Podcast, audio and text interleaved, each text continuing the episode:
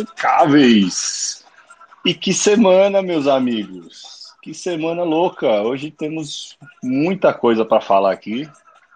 E hoje também teremos aí a participação do bitcoinheiro Alan Reicher, o cara que coringou antes que todo mundo.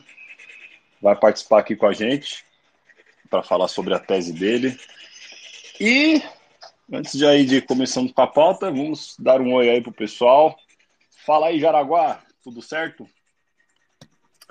Tudo certo. É muito interessante, né, ver o, o pessoal se apavorando no mundo Fiat com a queda, quebra de um simples banco de nem tão relevante, nem tá no top 10, assim, o pessoal já tá, ah, meu Deus! E é interessante perceber também como que o pessoal não sabe o que está acontecendo. A gente vai falar isso durante o programa. Um abraço a todo mundo.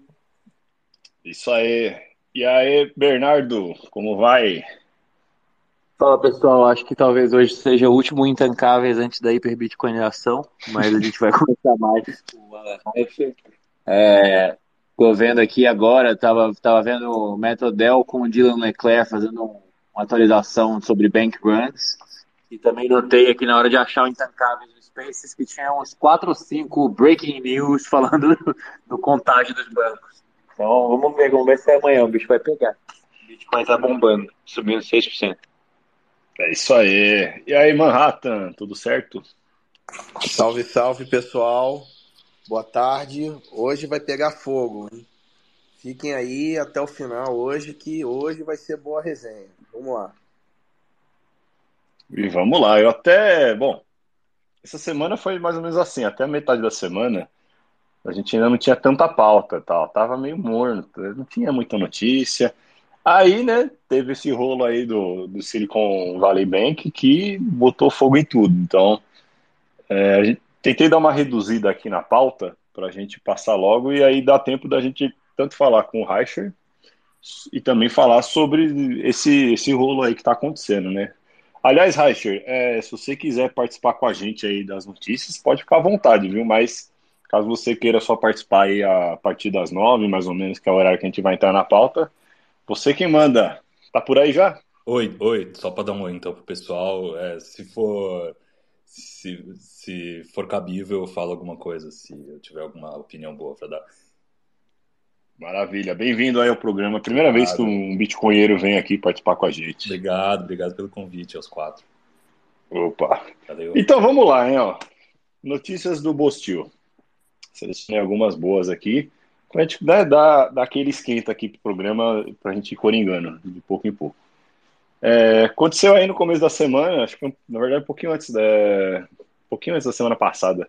É, a justiça usou fotos é, nas redes sociais de uma devedora como prova de que ela tem dinheiro sobrando para um processo que ela estava movendo, né, que tinha uma dívida trabalhista, ela não queria pagar, e aí a justiça brasileira ela inovou. Eles, né, o juiz pegou lá, a juíza, pegou é, e tirou prints de todos os posts de redes sociais dessa mulher que estava com essa dívida, mostrando que ela tem dinheiro sim. Então tem lá é, foto dela com bolsa Louis Vuitton, tênis caro, viajando, não sei o quê.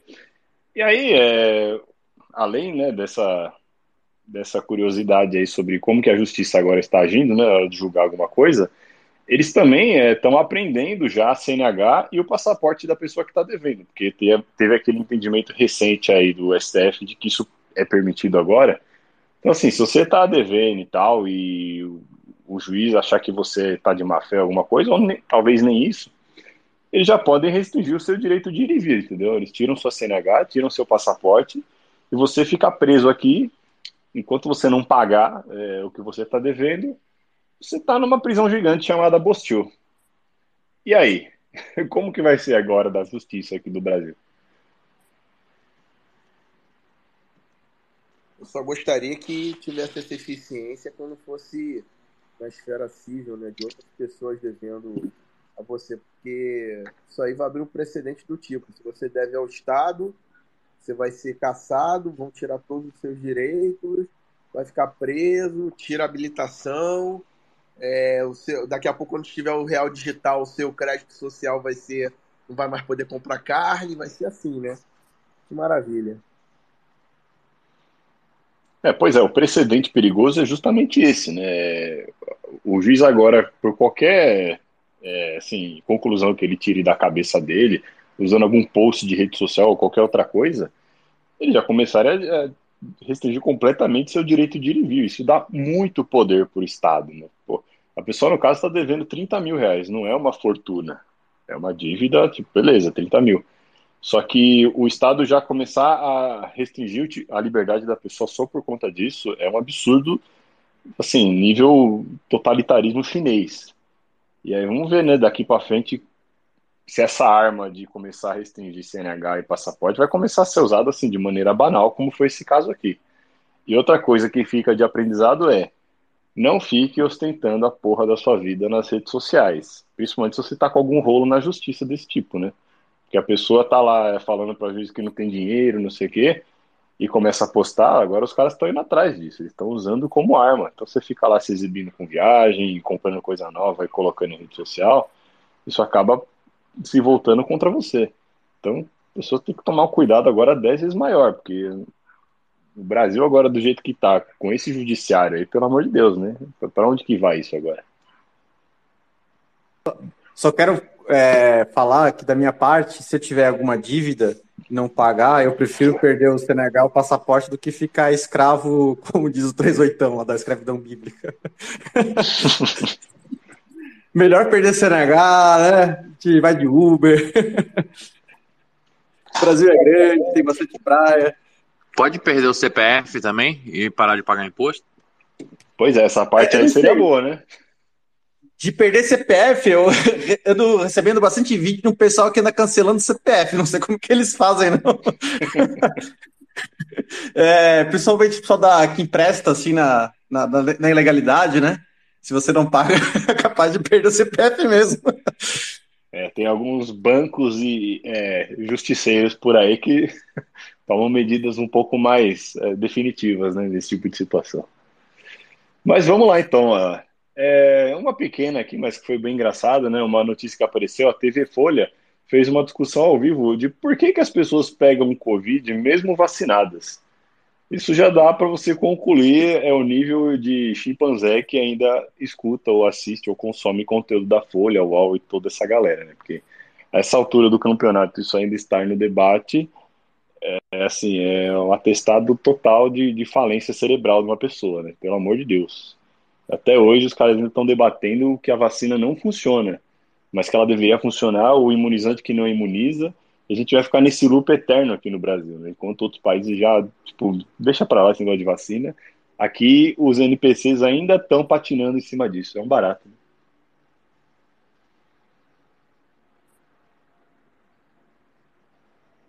Algum comentário aí? Senão já vou, vou passar para a próxima.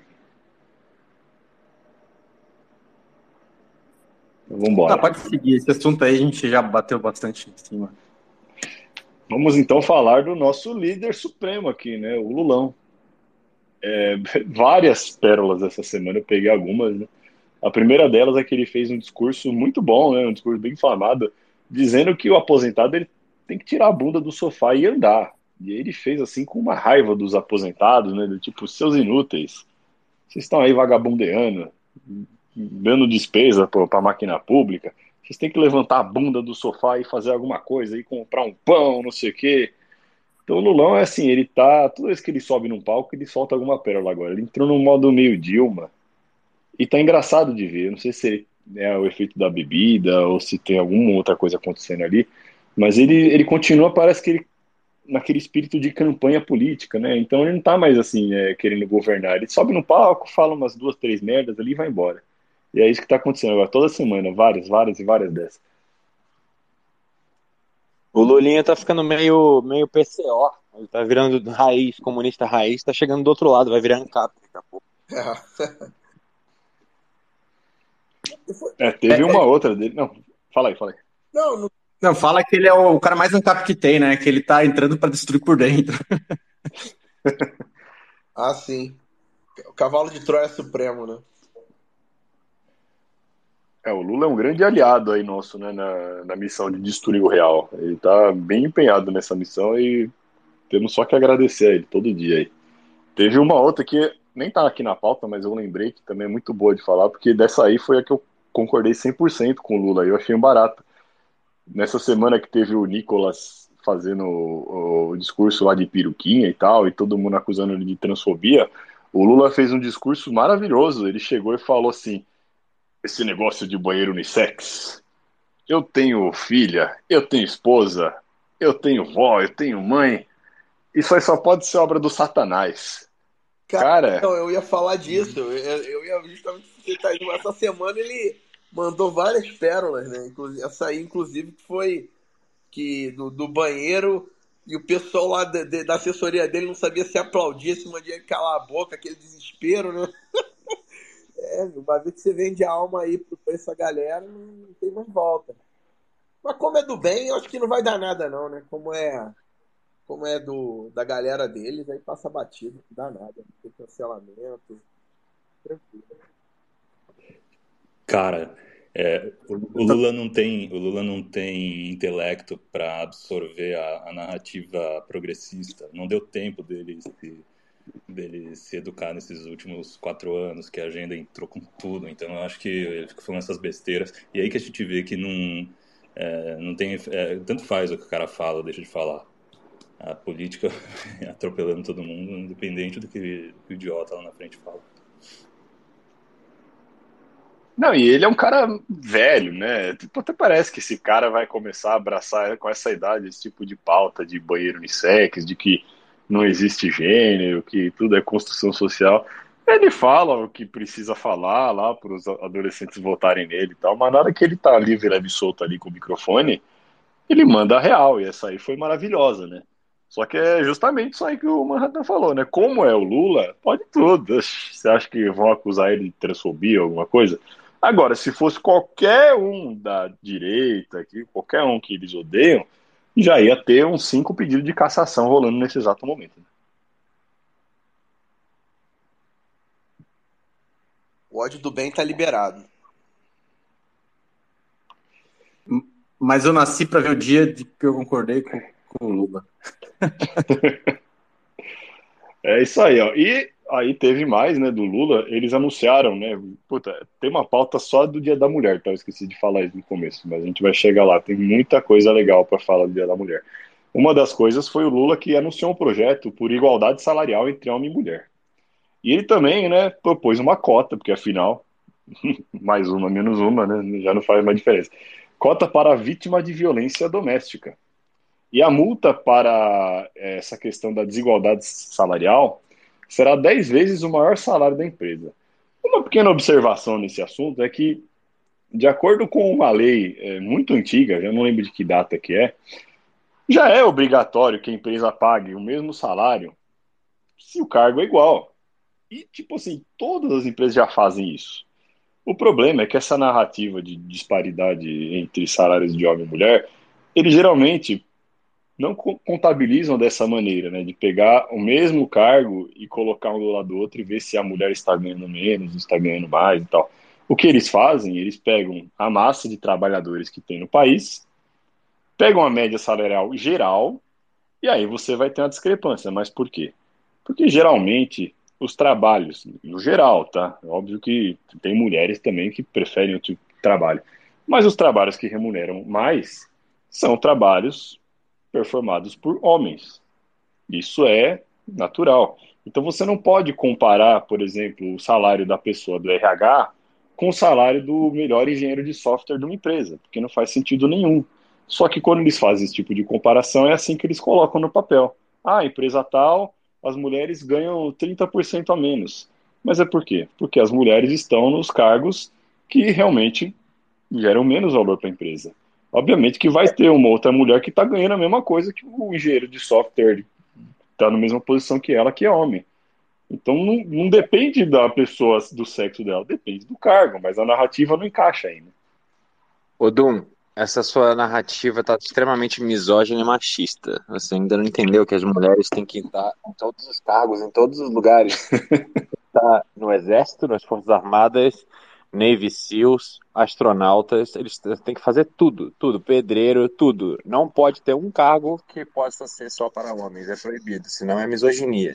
Não, isso aí é, é assim, se você pegar a base de dados, pegar como essas pesquisas de, de, de equiparação salarial foram feitas, não tem uma que preste. É sempre comparando banana com laranja, entendeu? Aí pega lá e aqui, ó, a mulher tá ganhando menos, não sei o quê.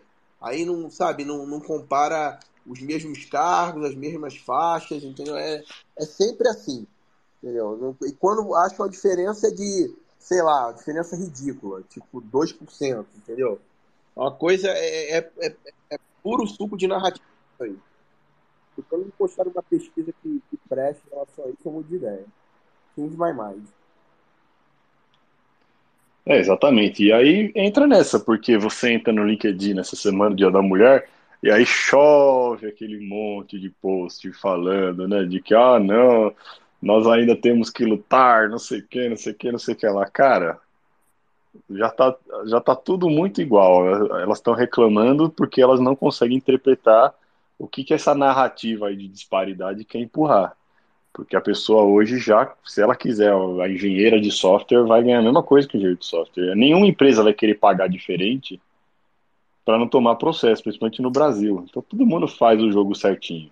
Mas como essa narrativa é muito importante para angariar votos, né, e tentar fazer é, essa data, né, o cara conseguir ali subir num palco e tal e falar que está fazendo alguma coisa, eles vêm com esses projetos que no final é evento, né?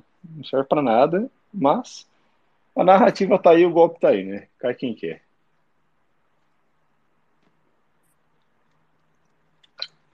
Continuando então, só para encerrar aqui, outra boa do Lula, né? Agora o governo vai exigir novamente os vistos para Estados Unidos, Japão, Canadá e Austrália. Isso aí é o tipo de política macaco do Brasil, né? Por quê? Porque esses países exigem visto brasileiro. O Bolsonaro foi esperto nessa parte e falou: derruba a exigência de visto desses caras para eles poderem vir aqui, curtir o turismo e tudo mais. Né? Para que, que vai criar uma barreira para gente que tem mais dinheiro que a gente poder vir aqui e gastar? Só que né, a gente tem essa síndrome de vira-lata aqui. Então, é, é, essa lei é como se fosse um revanchismo, do tipo, olha, se vocês estão pedindo o visto nosso, então a gente vai também pedir o de vocês, beleza? Porque nós somos muito importantes aqui. O Brasil, é, a nossa estrela brilha muito. E aí agora o que, que vai acontecer? A galera do turismo vai fazer o L, porque quem que vai vir para cá agora? Quem, o, o cara que quer vir aqui torrar uma grana e tal, curtir a praia, porra, sabe que eu vou vir mesmo? Estou pedindo um visto, eu vou para outro lugar torrar o meu dinheiro. Não, e ó, vou falar uma coisa, isso aí realmente faz toda a diferença. Total, entendeu? O, tem um colega meu que está até no Brasil agora, né, passando férias e tal, por quê? Porque não tinha visto.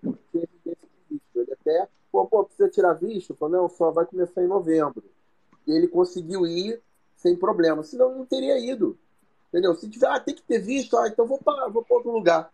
É, é assim.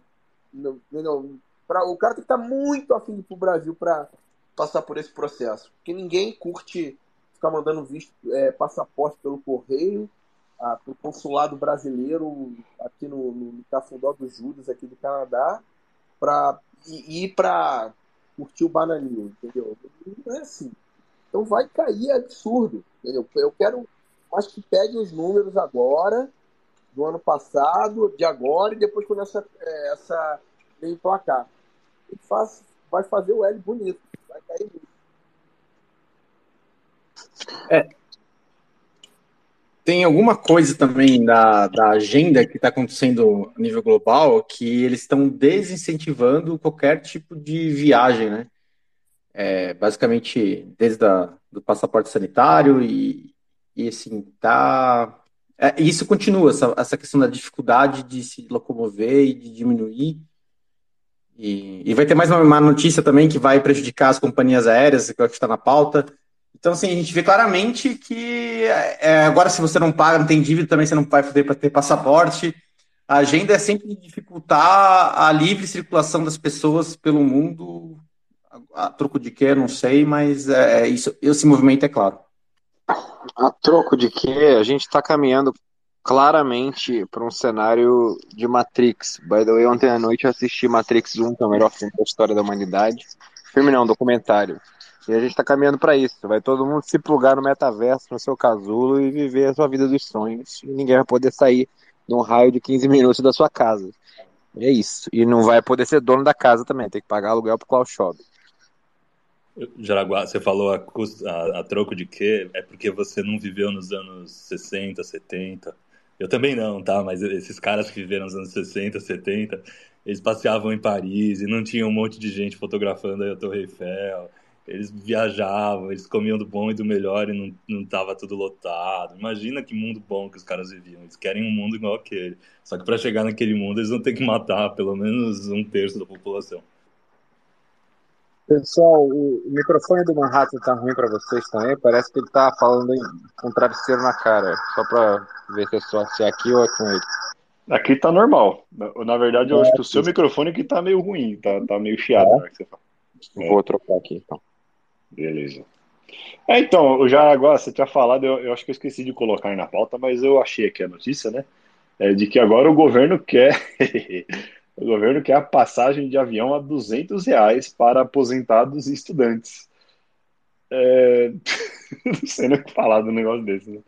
Mais uma canetada aí, mais um, um, benefício, mais uma interferência na economia. É... Enfim, né? sei lá.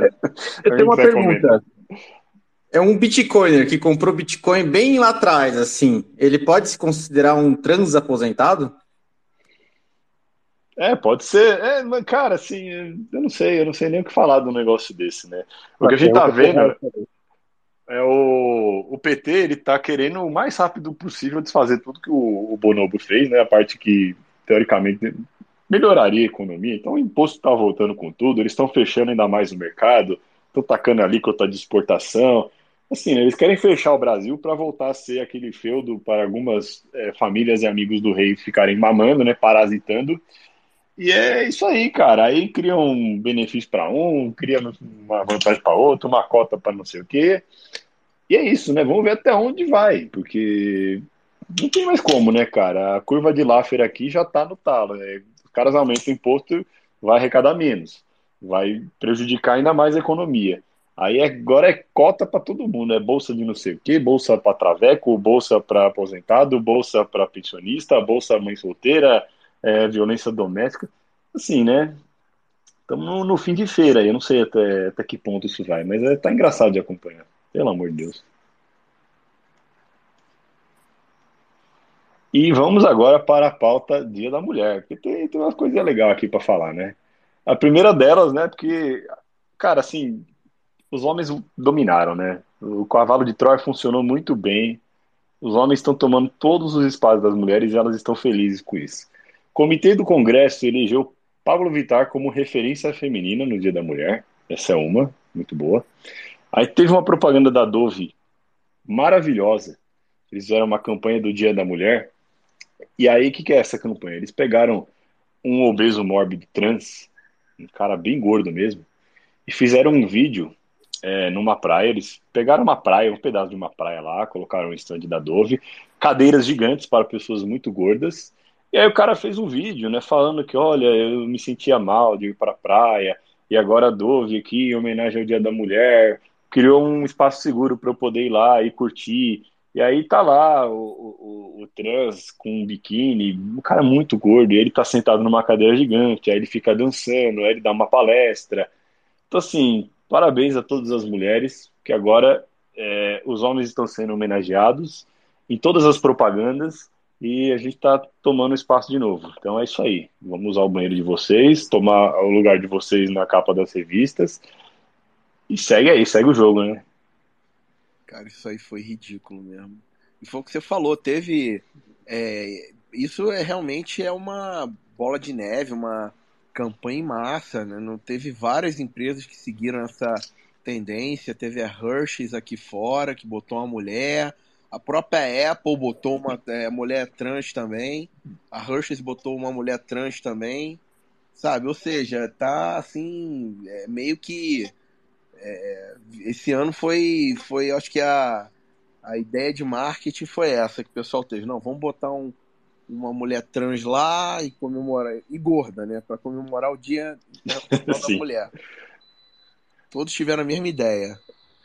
E foi assim, cara, ridículo, absurdo, entendeu?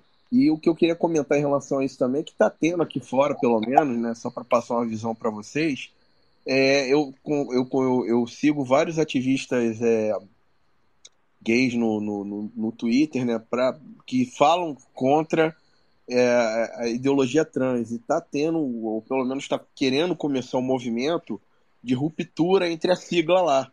Você, num lado tem o LGB, entendeu? Os leis, é, lésbicas, os gays e os bissexuais de um lado, e o resto tá do outro lado.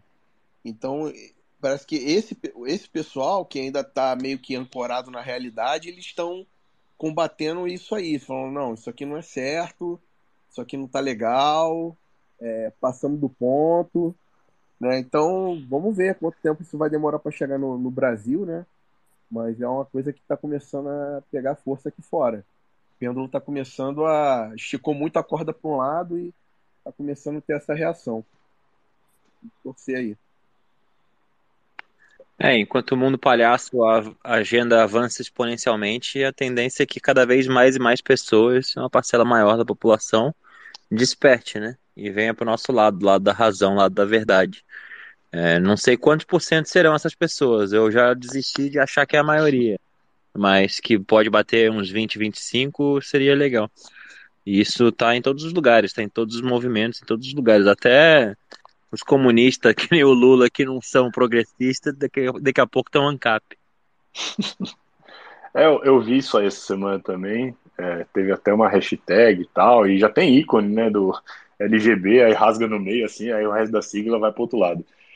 É engraçado, né, porque a janela de Overton, ela foi tão pro, esse lado extremo, que daqui a pouco o cara que é a pessoa que é somente lésbica, gay ou bissexual, ela vai ser a nova conservadora extrema direita, né?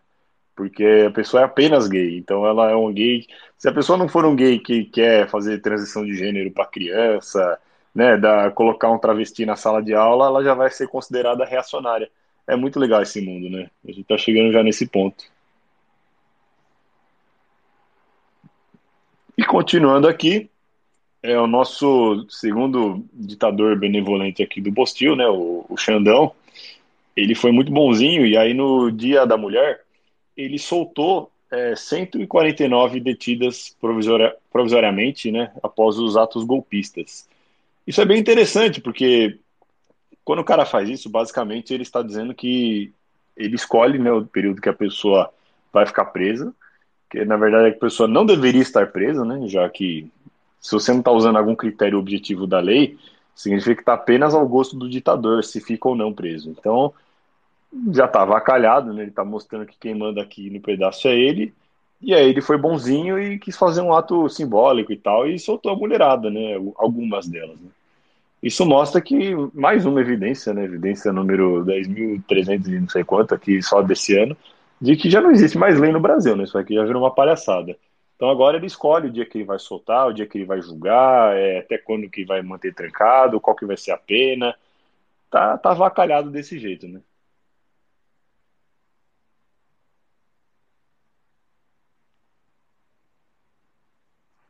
Eu ia fazer um comentário, mas meu advogado falou aqui para ficar calado. Bom, vamos seguir então. É matéria da Exame, né, também no Dia da Mulher, eles fizeram uma matéria maravilhosa dizendo que o criador do Bitcoin pode ter sido uma mulher. Por que não? E aí na manchete, né, o, o subtítulo é Movimento criado por mulheres no mercado de criptomoedas luta por igualdade e defende possibilidade de criador, de criador anônimo do Bitcoin ter sido uma mulher. E aí um trecho da matéria diz que não é segredo que o mercado financeiro ainda carrega um forte preconceito quando se trata de mulheres na indústria, questão que ainda assombra o mercado cripto. Então fica aí o questionamento, né? Será Satoshi Nakamoto uma mulher? Será?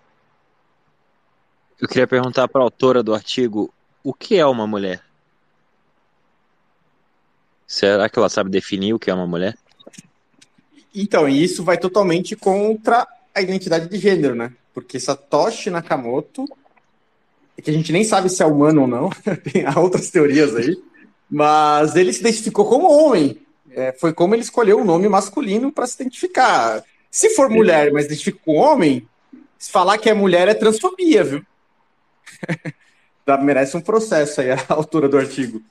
É, e sobre a questão do mercado financeiro também, tem um livro bem interessante, eu, eu vi um resumo só no YouTube, é, de uma mulher lésbica mas ela se vestiu de homem e começou a frequentar ambientes masculinos para tentar entender como que homens vivem, né? E ela queria trabalhar no mercado financeiro, isso foi lá na Inglaterra. Ela não conseguiu porque forjar toda essa qualificação que de, de muitos anos que precisa para estar tá lá no mercado financeiro. Ela não conseguiu, ela foi para o setor de vendas. E ela ficou espantada como que na parte de vendas os homens são estraçalhados, se te humilha, ninguém tem pena de você, que esse é o ambiente masculino, o ambiente feminino não é assim. Mas ela ficou horrorizada, assim, nossa, e ninguém tá nem aí, só porque é homem. É, é assim que é a vida de homem, tudo bem. É, e só lembrando também que esse ambiente Bitcoin, ou sei lá, mercado cripto, não sei nem o que, que a autora quis dizer, é, assim, é, Bitcoin é open source, tá, pessoal? Então, se alguma mulher brilhante em programação quiser contribuir, você pode ir lá fazer um, uma contribuição, abre um pull request lá, cria alguma coisa, e tá tudo bem. E talvez seja a área mais democrática que existe, quando você trabalha com projetos open source, né? A pessoa não quer nem saber se é uma ou mulher que está ali do outro lado. Então, é, podem começar, né? Acho que até hoje não teve, sei lá se teve alguma contribuição ali no, no, no Bitcoin Core, Provavelmente foram poucas, mas cabe a vocês, mulheres, participarem. Então, se vocês quiserem construir esse espaço e tal, ganhar, a oportunidade está aberta para todo mundo, mulher, homem, anão, extraterrestre, tá lá. É só, é só fazer um fork e começar a codar, viu, pessoal?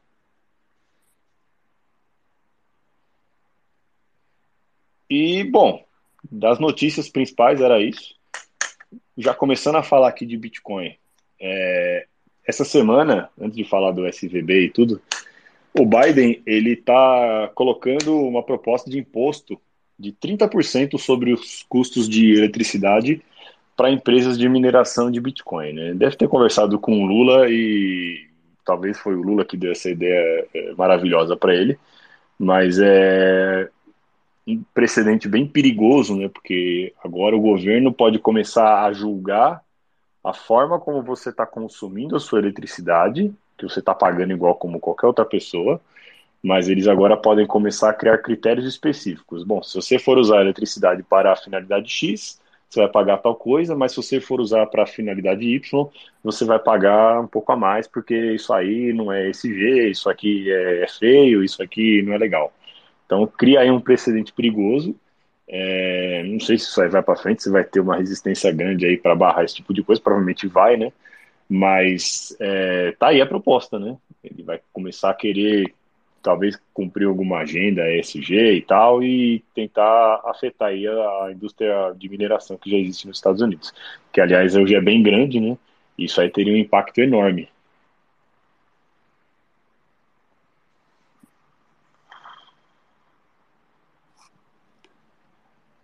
Cara, isso tem, tem cheiro de FUD.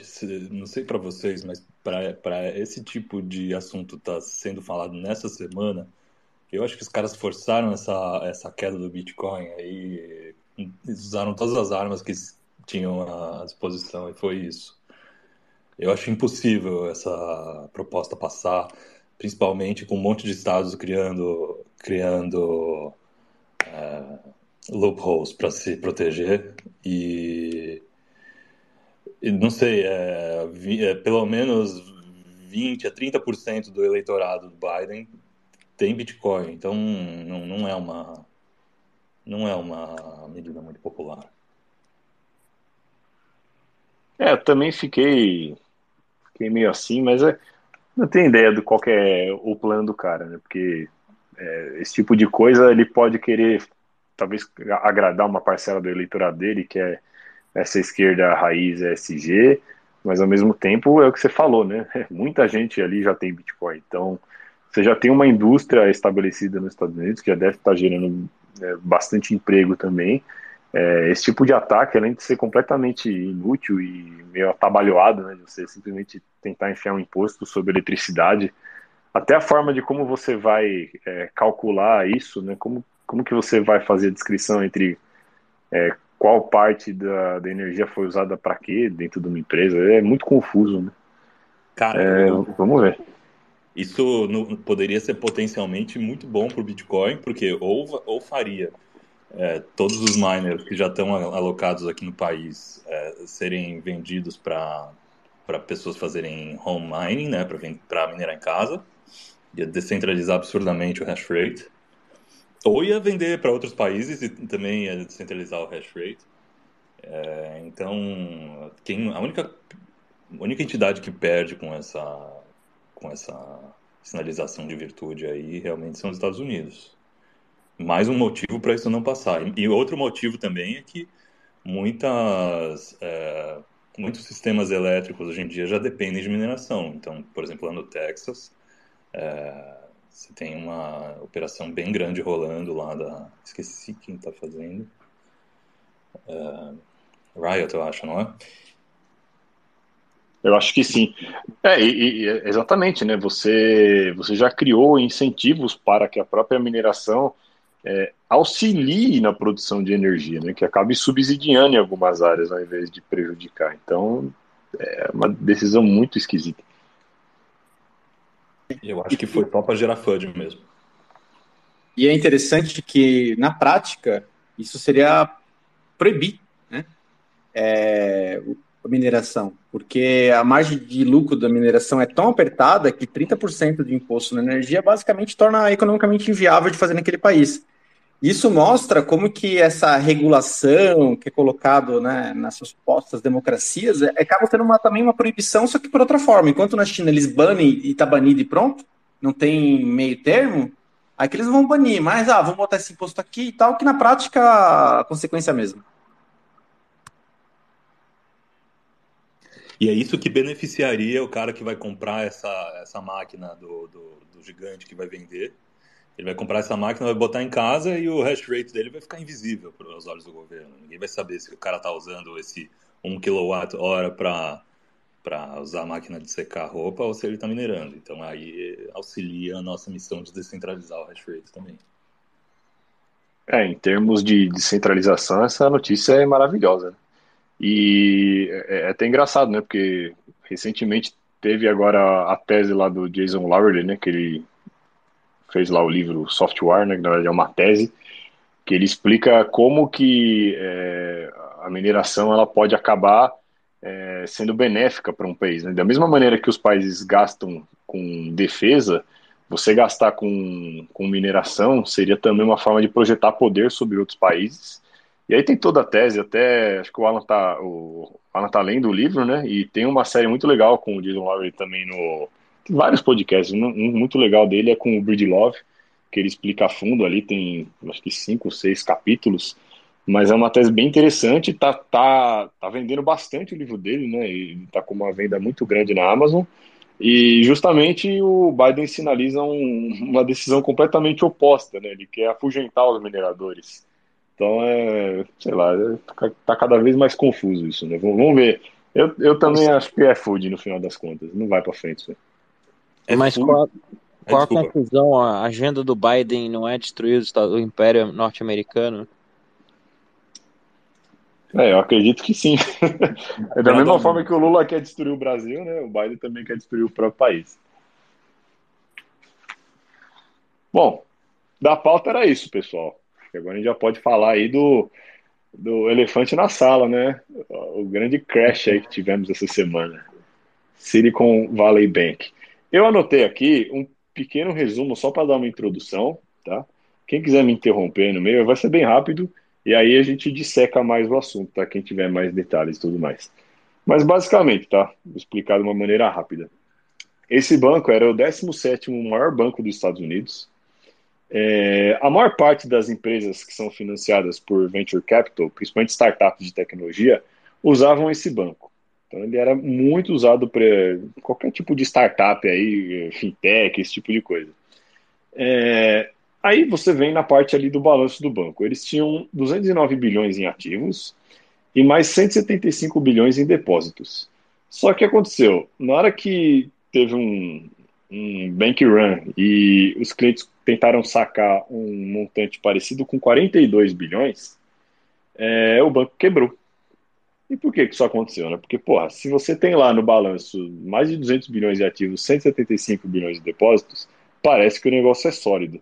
Só que como a gente trabalha hoje nesse sistema de reserva fracionária e é, boa parte do, desses ativos eles são compostos de títulos de tesouro americano, os bonds, o que aconteceu? Como o Fed começou a aumentar os juros, e aumentou muito os juros, é, todo mundo que estava posicionado em bonds de prazo mais longo, aqueles de mais de 10 anos, é, o cara comprou o bonde lá atrás, o bonde tinha um valor de face ali. Na hora que você compra o bonde, né? Você tem a expectativa ali de que ah, até o final desse bonde aqui ele vai estar tá pagando é, 1,5% ao ano. Então você vai pagar um preço de acordo com aquilo que ele vai estar tá valendo ali naquele momento. Se a taxa de juros está baixa, você compra aquele bonde no preço.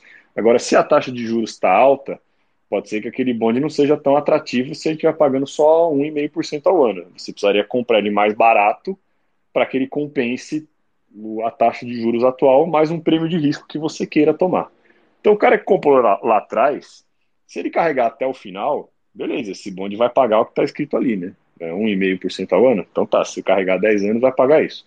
Porém, se você precisar vender antes, você vai tomar prejuízo, porque o bonde, no valor de mercado dele, está muito abaixo do que você pagou. E aí o que aconteceu é exatamente isso. É, esse, esse banco estava muito posicionado em bondes de longo prazo. Na hora que os clientes começaram a sacar, é, eles se viram de calça curta. Então, esse prejuízo que não estava contabilizado, né, porque lá no balanço está legal, eu tenho 200 bi em ativos, beleza.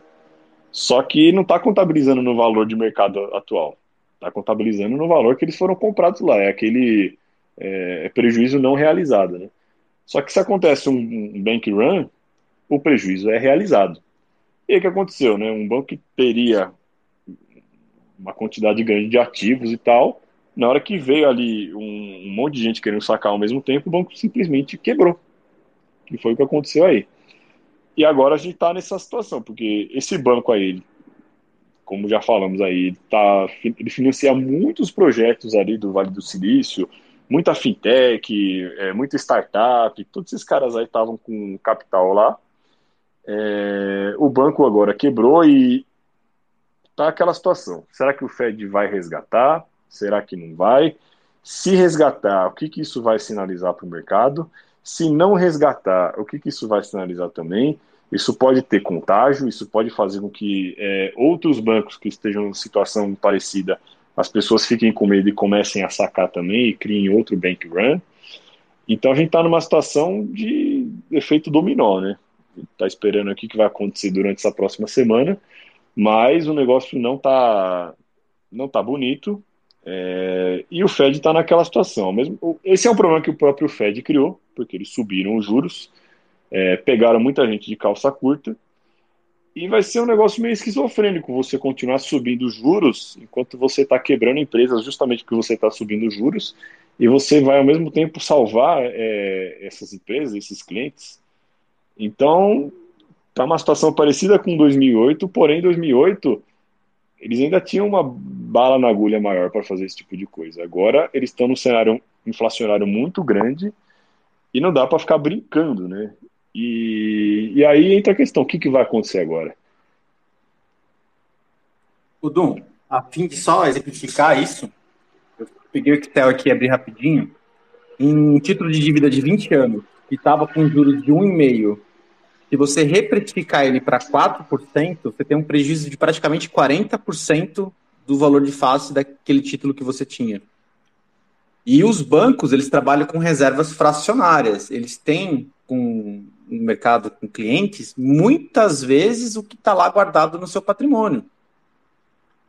Então, assim, esse prejuízo realizado que aconteceu com esse banco vai acontecer também com outros, porque isso é meio generalizado. E também tem uma outra questão que o pessoal não está falando, mas o número de empresas zumbis Que eu me lembre, antes de subir os juros, era 20% da, de um índice americano grande, acho que era da, do Russell 2000. E no Canadá e na Austrália chegava a 30% das empresas listadas na bolsa não conseguiam lucrar o suficiente de somente pagar os juros da dívida, que era alinhado com um e-mail. Agora que a dívida aumentou muito, é, essas empresas zumbis também vão começar a preocupar, né? E, aí tudo se deteriora junto. Por isso que, a gente fala que não tem solução exceto imprimir, né? E que baixar juros, que o sistema FIT está nessa sinuca. E se ficar subindo os juros do jeito que está, vai quebrar bem maior.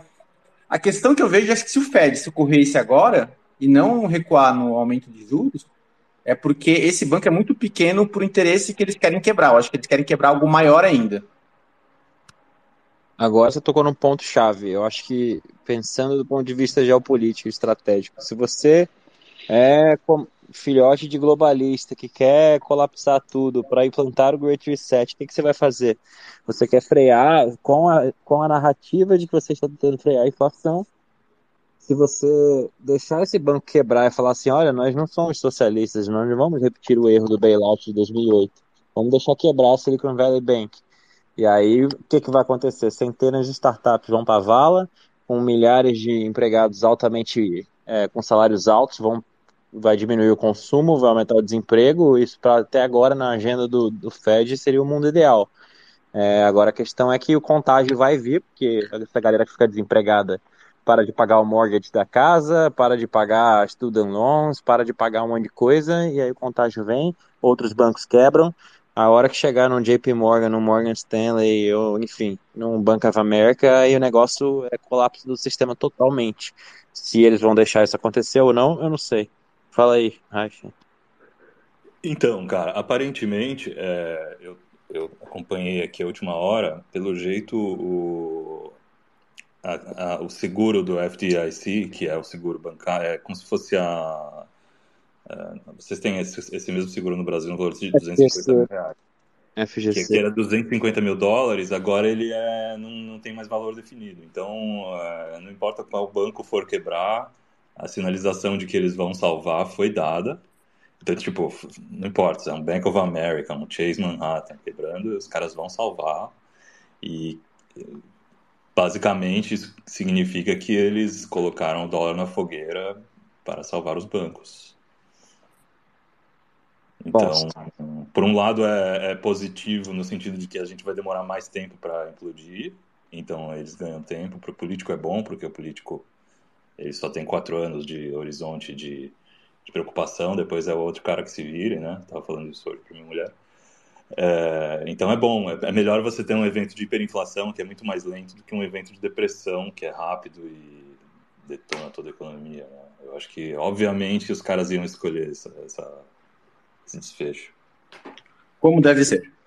Como deve ser. Como a gente já esperava, e o único problema é que agora a margem de manobra vai começar a ficar cada vez menor. Então você vai ver uns booms e busts muito mais rápidos do que você estava vendo antes e só vai se intensificar.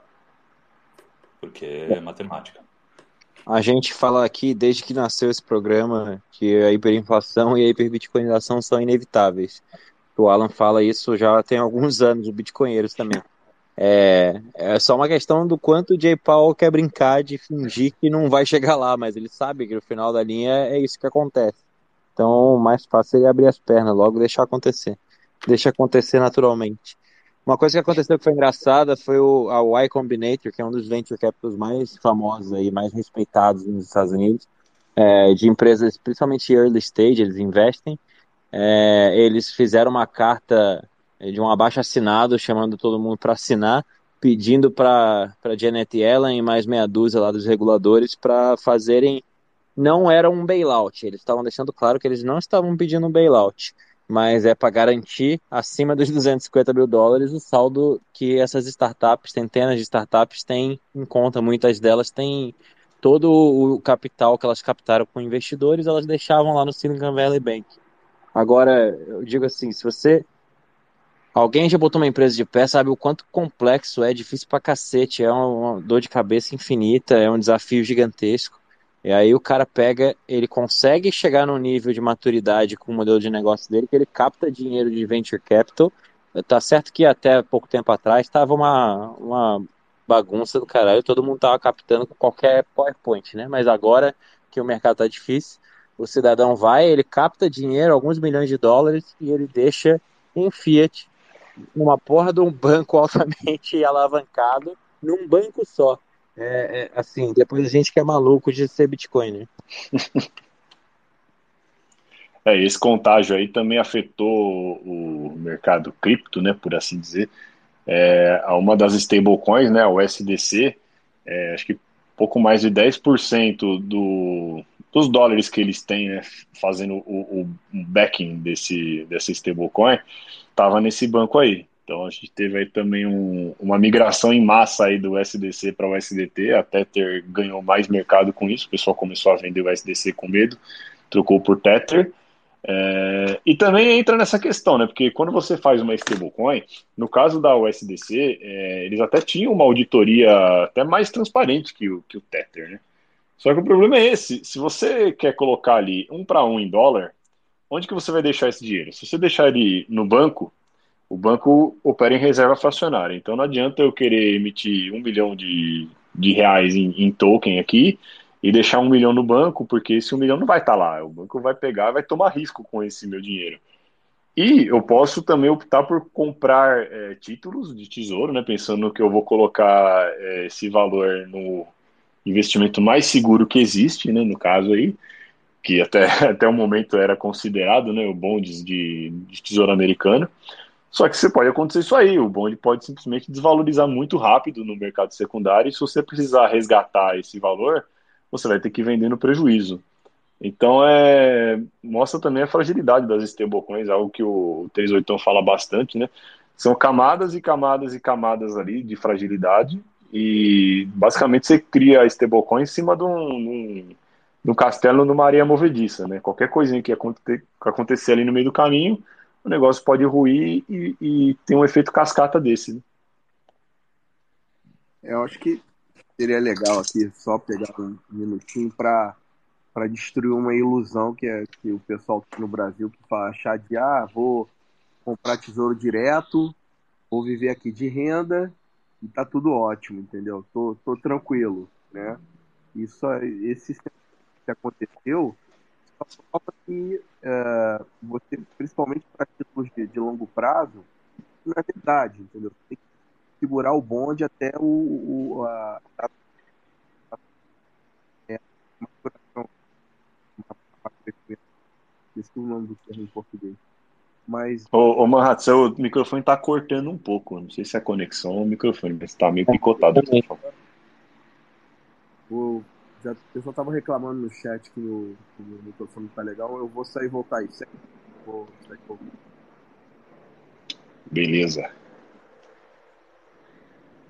É. Então, e aí agora tá tendo várias notícias, né? Todo dia aparece alguma coisa aí, a cada minuto tá falando que vai ter resgate, que não vai ter. É... Eu, sinceramente, não sei o que vai acontecer amanhã, né? É... O que, que vocês esperam aí? O que, afinal o Fed vai tentar fazer? Na Europa, já teve um resgate pontual lá com o Deutsche Bank, né, que também estava fazendo água, muita é, dúvida, tinha um problema também desse aumento de juros que depreciou o seu balanço, e o Banco Central Europeu fez um, um resgate bem pontual, assim, só para não ver esse risco de contágio. Se eu fosse dar um palpite, eu acho que vão trabalhar nesse sentido, de talvez não resgatar o banco, não sei se vai continuar, mas os clientes vão receber, a, né, o governo americano vai bancar mais uma vez, né? É, segue ainda verdadeira a manchete lá do, da, do bloco Gênesis do Bitcoin, que na verdade o sistema Fiat é só uma putaria franciscana com, com o dinheiro sem lastro, e segue o jogo. Eu acho que vai. Vão, vão jogar com a barriga. Agora acho estranho só eles ainda querer continuar subindo juros. Assim, isso não faz sentido muito. Porque isso vai só piorar o problema dos outros. Não, não sei, talvez eles estão. Não é agora, mais para frente. É, e o problema é que se você faz o bailout, você basicamente, como que você vai fazer o bailout? Você vai ter que imprimir dinheiro para compensar é, esse prejuízo. Você imprimindo dinheiro, você está jogando mais dinheiro no mercado e você está criando mais é, pressão inflacionária, que é justamente o que o Fed está tentando combater com a alta de juros.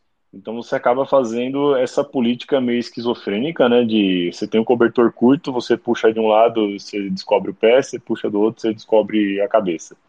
É, e é um jogo que não dá para jogar por muito tempo, né? Se começar a quebradeira é, e todo mundo que for resgatado, o que, que vai acontecer? Então é, é uma situação bem delicada. A comunicação do Fed também importa, porque o mercado vive de expectativas de ficar procurando pelinho em ovo ali nos discursos, né, para saber se se vai pivotar, se não vai, se tem preocupação, se não tem. É tudo um jogo de aparências e um teatro gigante nesse mundo Fiat para tentar conter ali a, o impulso da galera de correr para o banco e tentar sacar tudo de uma vez. Né?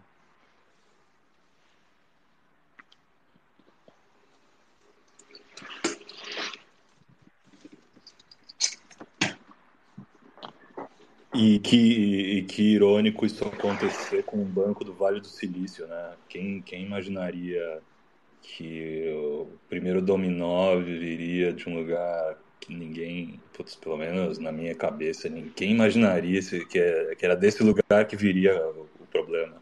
Eu estava imaginando um Credit Suisse, é, mas não. O dominó tá, surpreendeu nesse, nesse caso, pelo menos para mim me surpreendeu bastante. Ver pessoas indo no banco aqui na região que eu moro, pessoal fazendo fila para tirar dinheiro do banco. Eu imaginava ver isso na Argentina, não imaginava ver isso no Vale do Silício. É uma coisa louca isso. Ah, é, teve fila aí mesmo? Legal, hein? Tem que filmar isso aí, fazer o registro histórico depois. É que no Vale do Silício é onde estão as maiores empresas zumbis, né? Que precisam de bastante recursos para pagar as contas que não tem lucro, né? E eu acho que, é, que esse setor. Foi, né? É, sempre foi. E agora, com o crescimento de juros, esse setor está precisando de caixa para continuar vivo. Acho que foi, teve um aumento de. Um, proporcionalmente, talvez tenha tido mais saque nesse setor. E acho que por isso que começou por ali. Foi engraçado também que apareceu um tweet de um cara, né, que falou que é, em torno de 1.500 empresas estão penduradas aí nesse problema do Silicon Valley Bank, que são essas empresas de pauta ESG e tal. Então, é, eles estão tentando emplacar uma narrativa de que se o, o SVB quebrar e essas empresas forem para o buraco, o planeta Terra vai ser destruído, porque essas empresas aí estavam lutando contra o, o, as mudanças climáticas e tal, né?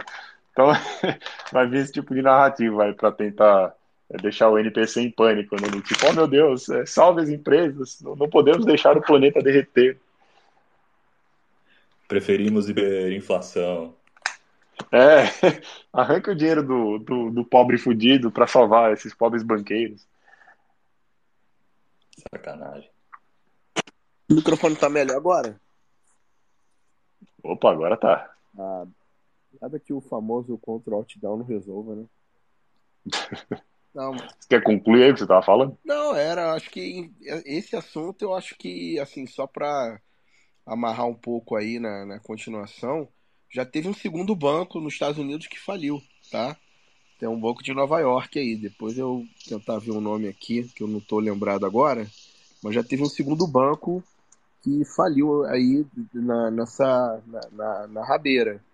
E reunião de emergência do Fed né, na segunda-feira, e os caras já estão tentando dar um jeito de, de resolver esse problema de liquidez interbancária, né? Vamos ver o que vai acontecer. Semana tá prometendo aí agora. Acho que vai ser aperte os cintos, o piloto sumiu. E o Bitcoin tá segurando bem a onda, né? Olha aí, já estamos aí em 22.200. Então teve o, o, o susto e talvez a hiperbitcoinização tenha começado agora. Será? Tá todo mundo migrando para o Bitcoin para agora o, o Flight to Safety vai ser Bitcoin na carteira? Rapaz, deixa eu contar uma experiência que eu tive ontem no Space, ontem à noite. Tava, pareceu que tava tendo um Space do, do pessoal que é mais patriota, né, dessa linha que segue aí. Aí comecei a ouvir, aí tava só ouvindo de boa, assim, né? E aí começaram a falar, uma pessoa estava preocupada que o banco quebrou e as economias, assim, tipo. E alguém que estava lá, acho que foi o padrinho, ele me reconheceu, ah, o Jaraguá conhece esse tema, pede para subir. Aí eu falei, né? Essa questão dos juros, de face, exatamente como você falou, Dum. E aí, pô, e aí fala assim, ah, tem a solução para proteger o indivíduo, né? Que é Bitcoin e tal. Aí começou a outra pessoa a falar de Bitcoin, começou a escalar o programa, até que chegou um moderador, é, moderador não, um, um outro rosto, falou, pessoal, por que, que vocês estão falando de Bitcoin? Isso aí não presta, tipo, o preconceito deles é tão grande e, e, o que me marcou é como que eles não sabem como que o sistema Fiat está estruturado e como que isso aí é uma questão de tempo. Não sei se vai ser agora, ou se vai ser daqui dois anos, ou daqui a cinco anos, mas assim, é, nunca uma moeda Fiat sem lastro ficou de pé e não vai ser dessa vez que vai ser diferente. Tudo isso vai colapsar e o pessoal não tem nem ideia, sabe? Nem ideia é engraçado isso. E o Bitcoin é tipo como se fosse um piramideiro, assim, que tá querendo enganar ele. Falei, nossa, mano. Lembra quando saiu o documentário Duas Mil Mulas sobre a fraude da eleição americana? Eu vi a premiere disso e aí era com. Esqueci o nome do cara agora que fez o documentário. E aí depois da premiere do, que passou na internet, eles fizeram um programa ao vivo para responder, fazer Q&A, fazer responder perguntas.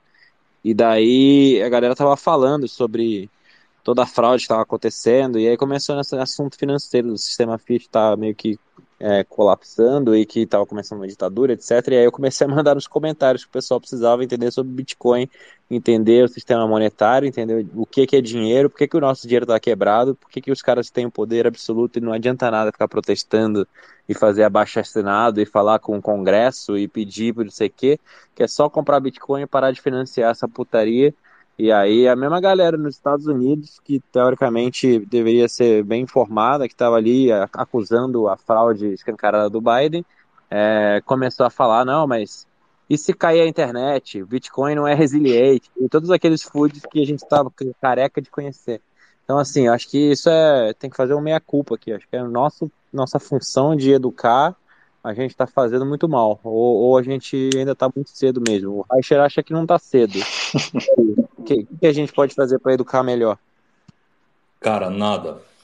É, não sei se, se, isso é uma visão só minha, eu peço desculpas se parecer meio obtuso, mas eu acho que as pessoas não têm capacidade de, de evoluir tão rápido a ponto de conseguir acompanhar as, as inovações tecnológicas e as narrativas que as acompanham, né? Então, eu acho que as pessoas não vão ter a educação financeira suficiente para poder aprender o que é Bitcoin. E eu, eu acho que isso não impacta no tempo que vai demorar para a hiperbitcoinização acontecer. Então, eu acho que essas coisas são desconectadas uma, uma da outra. E eu acho importante é, pensar nisso e entender por que, que essas coisas são desconectadas. O Bitcoin ele não, de, ele não depende é, das pessoas uh, adotarem, adotarem ele de forma tipo, como se fosse varejo, né? como se fossem economias fechadas de Bitcoin. O que ele depende é de continuar sendo sustentado pelos seus próprios incentivos. E, enfim, aí depois é uma questão matemática de por que, que eu acho que não está, por que, que eu acho que não está cedo. Acho que está tarde, bem tarde. É, eu acho que o cálculo matemático é simples, é só você ver quantos por cento dos bitcoins já foram emitidos e fazer as, fazer as contas de quanto tempo você tem para conseguir é, acumular uma, uma quantidade satisfatória para suas expectativas futuras. Nós que temos a informação do que, que o Bitcoin é, temos o conhecimento da, da inevitabilidade do, da, da mudança da, da, da, da imutabilidade do Bitcoin, a gente tem que ficar de olho nessa oportunidade única, não pode cair em narrativas derrotistas. E eu acho que a, é, a narrativa derrotista ela, ela só ajuda a criar mais confusão. Ela não muda a taxa de crescimento do Bitcoin, ela não muda as regras de consenso do Bitcoin, é, mas, elas, mas ela muda a capacidade da, dos plebs, dos bitcoinheiros, de acumularem antes que os cantilionários, bilionários encham a mão e deixem a gente ouvir navios. Então, é, ultimamente eu tenho ficado bastante preocupado com a, com a coletivização de, de, dessa narrativa aí de que está cedo. Eu não acho que está cedo. semana passada eu fui no podcast do Lawrence conversar sobre, sobre essa questão. Engraçado que uma semana atrás todo mundo achava que estava cedo. Essa semana todo mundo está vendo um banco que ninguém imaginava que ia, que ia dar merda, começou a ruir, está criando um efeito dominó e pode ser devastador. É, então, é, o Bitcoin não, não foi feito para você pegar nos 45 do segundo tempo e trocar tudo que você tem lá na frente pelo, pelo Bitcoin se proteger, porque não vai dar tempo lá na frente. E é, por enquanto eu vou deixar assim, e aí vocês podem falar em cima e, e a gente vai desenvolvendo. É legal que já puxou o tema aqui do, do dia, né?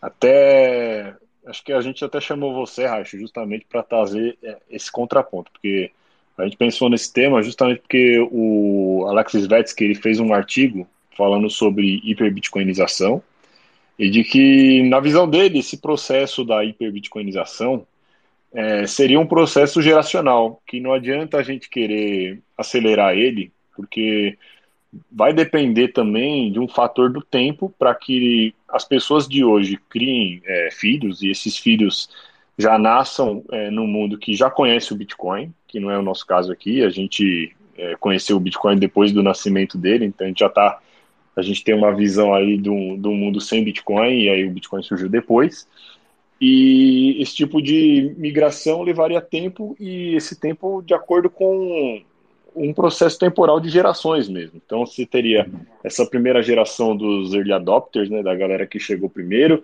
que entendeu o problema, que saiu na frente de todo mundo. Aí você teria agora uma próxima geração de pessoas que já vão crescer com um mundo fiat meio colapsado, o negócio já não está funcionando direito para eles. E eles, desde pequeno, já vão ouvir falar do Bitcoin. O Bitcoin já vai estar tá existindo para eles há um tempo considerável para que na cabeça deles não seja algo novo, como é na cabeça de muita gente hoje que já está por aí, o Faria Limer, a galera que está há muito tempo no mercado, o nosso tio, a nossa vovó. E esse tipo de pessoa poderia aceitar de forma muito mais fácil um, mundo onde uma vida que para eles é muito mais interessante acumular já direto em Bitcoin, é algo assim que não é um choque tão grande quanto é para um norme de hoje, você chegar para o cara e falar, amigo, tira tudo que você tem do tesouro, tira tudo que você tem da, da bolsa aí, da B3 e põe no Bitcoin. O cara ele tem parafuso, ele não aceita. Mas uma pessoa que nascer no mundo desse vai aceitar. E aí o Svetsky, é, ele prolonga o artigo dele e, assim, a parte final, né, que seria daqui a os, os tais 60 anos, ele não entra muito no detalhe porque ele mesmo fala, eu não sei o que vai acontecer, estou especulando aqui, né. Então, nesse ponto, o Svetsky, uhum. ele é muito defensor da ideia de que ainda está cedo, né? E é justamente ouvindo você lá no Lawrence, você acha que já está tarde. Né? Você está pessimista nessa questão de tipo a agenda 2030 já avançou bastante e talvez a gente já tenha perdido o timing. É, você, você não concorda com essa ideia de que isso vai levar tempo naturalmente, que não tem, não tem outra forma disso acontecer? Então, deixa, deixa eu tentar, de repente, esclarecer é, qual é a diferença de pensamento entre mim e o, e o Svetsky. É, eu acho que eu concordo com ele nesse sentido da, de ser uma questão geracional. Eu acho que as pessoas não vão. Uma pessoa que não nasce livre, se libertar é uma coisa que exige ou uma, uma, um intelecto muito elevado ou alguma, algum evento na vida da pessoa traumático que, enfim, fez ela mudar completamente de, de, de escravo para ente soberano, né? Mas realmente, eu acho que só os nossos filhos, nossos netos, que vão nascer livres o suficiente numa, numa sociedade já hiperbitcoinizada e que muito mais justa, muito mais é, eficiente, enfim, é um capitalismo mais, mais real. O que eu, é, a divergência minha é, é, não sei se é uma divergência, tá? Mas no sentido de que a, a hiperbitcoinização já aconteceu. A hiperbitcoinização nada mais é do que a, a, emissão dos bitcoins no, no mercado. E isso já basicamente aconteceu. 96% dos bitcoins já foram já foram minerados e já estão na mão de alguém. Então, se a gente acha que no futuro o Bitcoin vai dominar, saibamos que essa riqueza vai ter que ser vendida pelo, pelos caras que estão segurando esses Bitcoins. É, O que, a, a questão é quanto tempo esses bitcoins vão levar para se valorizar a ponto de serem mais interessantes para as pessoas, muito, serem mais interessantes para as pessoas acumularem do que acumularem é, dívida, né? Que é, que é dinheiro fiat. E isso eu acho que vai acontecer rápido porque o Bitcoin ele tem um, um schedule que é, enfim, é público, né? Todo mundo sabe quantos Bitcoins vão existir e todo mundo sabe que daqui cinco anos a quantidade de Bitcoins que vai ser emitida a cada bloco vai ser quase quase desprezível, né? Perto do que nós temos hoje. Então, é, se a gente não acumular nos próximos cinco anos, o que vai acontecer é, nós vamos lá na frente estar vivendo num mundo hiperbitcoinizado, mas nós não vamos ter bitcoins. Nós que sabemos o que, que é o bitcoin. Então, para nós não está cedo. E se a gente fala entre nós que está cedo e nós estamos e a gente está na corrida para acumular bitcoin, é, ou a gente está tentando enganar um ao outro, ou a gente está tentando se enganar porque já já está ficando mais difícil é, comprar Bitcoin. Comprar Bitcoin peer-to-peer -peer já, já é uma aventura. É, comprar Bitcoin OTC já é, já é uma coisa para pessoas com, com status é, de investidor, não, não, é, não é mais qualquer um que pode. Então, o acesso a comprar Bitcoin já está aos pouquinhos, aos pouquinhos, gradually, gradually, já está já tá, já tá sendo dificultado, né? E isso impacta diretamente no preço. É que demora para a gente ver a, o ciclo passar e quando o foguete começa a atuar, o foguete vai de uma vez. Não, não tem não dá aquela marcha ré. E, e eu, eu, tenho medo do pessoal ficar nessa brincadeira de estar muito cedo, estar muito cedo e perder o foguete. Eu já vi pessoal perder o foguete em pelo menos umas 10 oportunidades nesse mercado. E é uma coisa horrorosa, cara.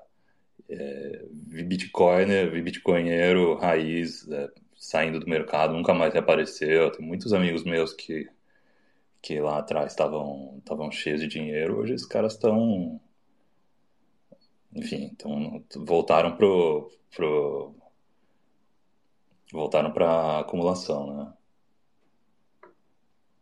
Então não é diretamente é, contrário ao que os Vetsky está falando, só que a hiperbitcoinização e viver em um mundo hiperbitcoinizado já aculturado no Bitcoin são duas coisas diferentes a hiperbitcoinização vai, vai acontecer muito rápido, mas esse mundo, esse mundo bonito que a gente vai ver no futuro, vai, só vai vir né, na próxima geração mesmo. A nossa geração não foi feita para para viver bem, nem para nem para colher os louros dessa dessa luta, infelizmente.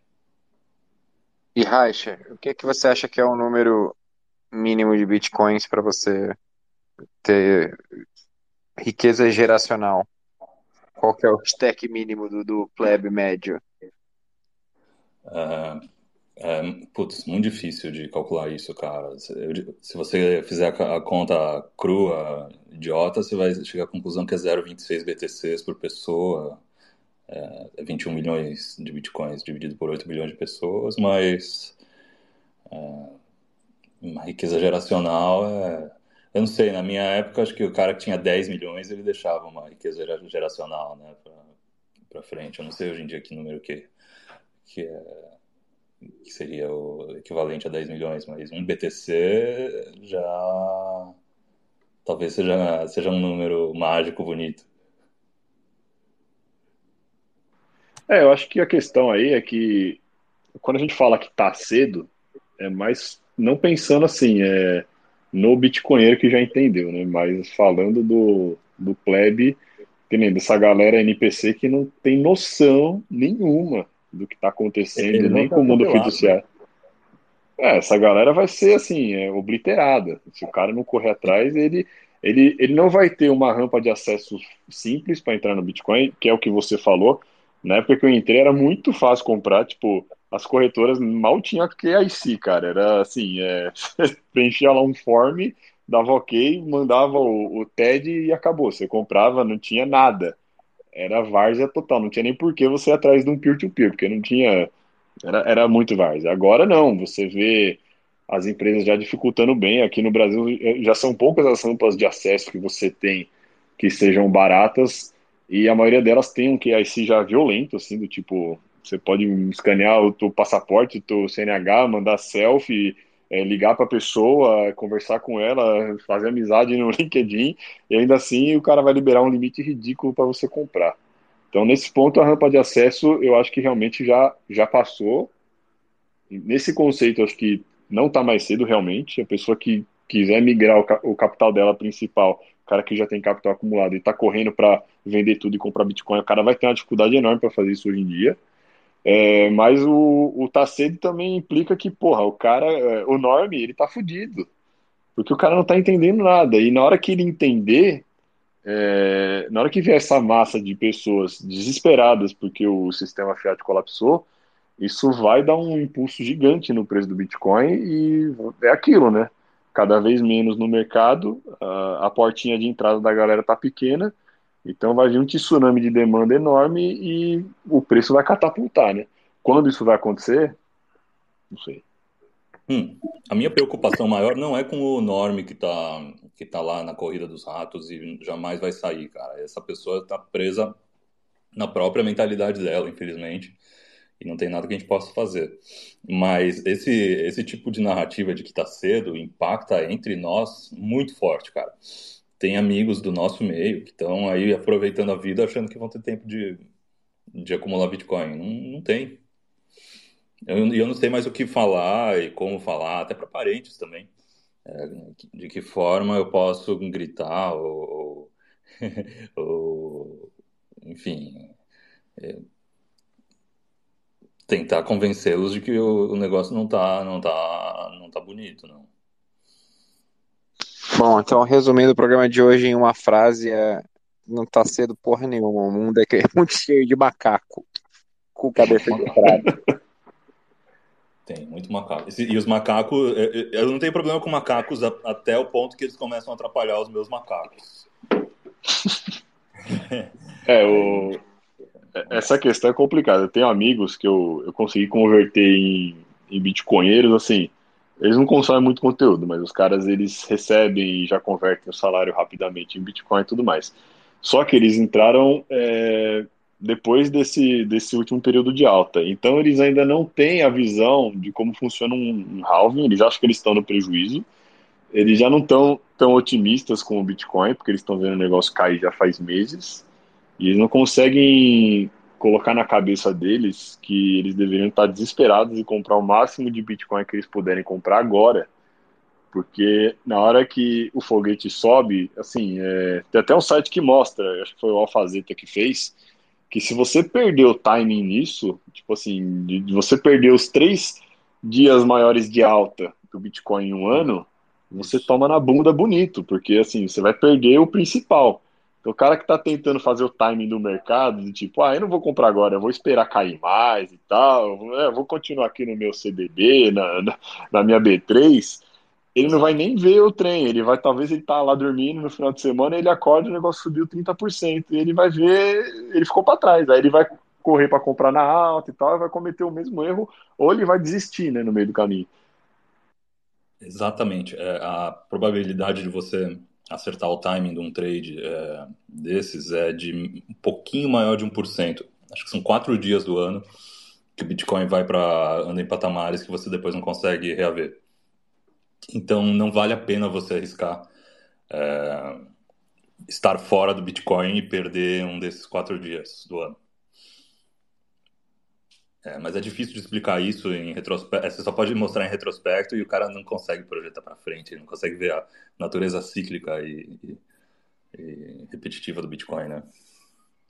E do mercado também. É, perfeito. O Svetsky, no artigo dele, ele estava falando da aceitação ampla e generalizada, meio que geracional, né? É, o Reicher falou, né, que da escravo, quem nasce escravo demora o, o povo judeu precisa de 40 anos lá no deserto para conseguir uma geração aprender a viver livre depois, né? E esse, essa parte é cedo, porque a gente vê um monte de NPC que não faz nem ideia. Só que no mundo do, do, da reserva de valor, hoje o Bitcoin tem, por exemplo, 0,4 tri, e, e, tipo real estate bond de dinheiro em espécie já dá 700 e quase 800 tri. Então, assim, está falando de 800 versus 0,4. Qualquer abalo de confiança nessas outras reservas de valor, que são imóveis né, e títulos de dívida, é, a porta para o Bitcoin é muito estreita. E por que, que é tão estreita assim? Né? Porque os Bitcoiners mesmo, que tem um stack grande, que seguram eles, ele entende que o Bitcoin respeita os direitos de propriedade. Então, eu conheço muitos Bitcoiners que pode botar ali 10 milhões de dólares por Bitcoin. Ele não vai voltar para nada do mundo Fiat. Ele vai ficar no Bitcoin. Ele vai talvez gastar com um carro melhor, com uma casa melhor. Mas ele não vai vender, porque você vai vender de uma coisa impenhorável que respeita os direitos de propriedade e inconfiscável, é, não é. Não, não se pode inflacionar por algo que, que, alguém pode te tirar, que você não tem confiança nenhuma, não, você não tem a custódia, porque no Bitcoin você tem custódia, nos outros não. Então esse mindset o pessoal ainda não percebeu, né? Que vai subir, ah, deve vender, vou fazer lucro. Não, olha como que você protege seu patrimônio com Bitcoin é muito mais simples e muito mais efetivo. Nada respeita os direitos de propriedade como Bitcoin. E essa porta é muito estreita. As pessoas que não entenderam isso, que estão dispostas a vender, são as pessoas que faz trade, que compra lá, vende cá, e é uma parcela, porque é, grande parte do stack mesmo tá com, na mão dos holders que entendem, acreditam e seguram, né? O Adam Beck também colocou. Ah, tá, nesse aspecto de dinheiro ABC, todo esse dinheiro aí tá em mão de muitas poucas pessoas no mundo. Sei lá, não deve ter 10 mil pessoas no mundo que tá com 90% desse dinheiro. Então, essas pessoas que acabam fazendo essa migração do volume que vai fazer o Bitcoin valorizar. As pessoas normais aí, elas vão usar o que o governo falar para usar, o que o vendedor aceitar, elas não estão nem aí com nada, sabe? Para migrar, é, não faz relevância de volume financeiro a parte do, da, do plebe, assim, do, do dia a dia, né? E o Adam Beck colocou um tweet dia 9 muito legal. E eu concordo com ele nesse aspecto que a adoção do Bitcoin ficará mais rápida e mais acentuada do que as outras curvas S de tecnologia na rede. Tem até um gráfico que só coloca várias tecnologias, assim, celular, é, smartphone e tal. E tem uma curva S e o Bitcoin, com essa curva S, talvez a adoção seria lá para 2030, acho, se não me engano, 2032. É, eu acho que vai ser um pouco antes, eu estou vendo acelerar isso, e a Dabeck também fala. É, pode parecer parecido, mas o Bitcoin tem um efeito de um vírus na mente das pessoas que quando conhecem e entendem, só falam de Bitcoin. E essa questão, por exemplo, quando você estava usando internet, quando estava usando o smartphone, você não fica falando, você conhece smartphone? Olha o smartphone aqui. Ah, smartphone fixa diz, sabe? Essa parte do Bitcoin, ele, ele, é um vírus, assim, porque quando você percebe essa questão dos problemas que o Bitcoin resolve, tudo, você quer ser o, o chato do Bitcoin, né? Acho que todo mundo já passou por isso e muitos aqui continuam com isso. A curva do Bitcoin será igual à curva da adoção do CrossFit. ai, ai. E, então, se comprar Bitcoin, tem que tirar a selfie no Instagram também, senão não vale, né? é... E aí, você não consegue parar de falar. É... Aí os planejadores, os bancos centrais hoje estão confusos né? é... com essa questão dos juros, de inflação e tudo. Então, sim, tá tendo toda essa divergência com. A... E assim, eu, eu acho que. Eu concordo com, com o Reicher, acho que em cinco anos parte macro da economia, acho que lá para 28 já vai estar tá bem relevante a parte do, do Bitcoin, assim, a parte macro, né? Para, acho que Fiat ainda vai acabar tendo, mas aí para despesas, para pagamento, assim, a parte de reserva de valor, eu vejo que, que o Bitcoin, que hoje não é um protagonista global relevante, né? Para o gold, o ouro, né? É, o ouro é muito inferior ao Bitcoin em todos os aspectos, exceto para fazer pulseira, né? E, e para o Bitcoin valer o que vale o ouro, que é, o Bitcoin é muito melhor que o ouro, ele tem que fazer vezes 30 basicamente. Então.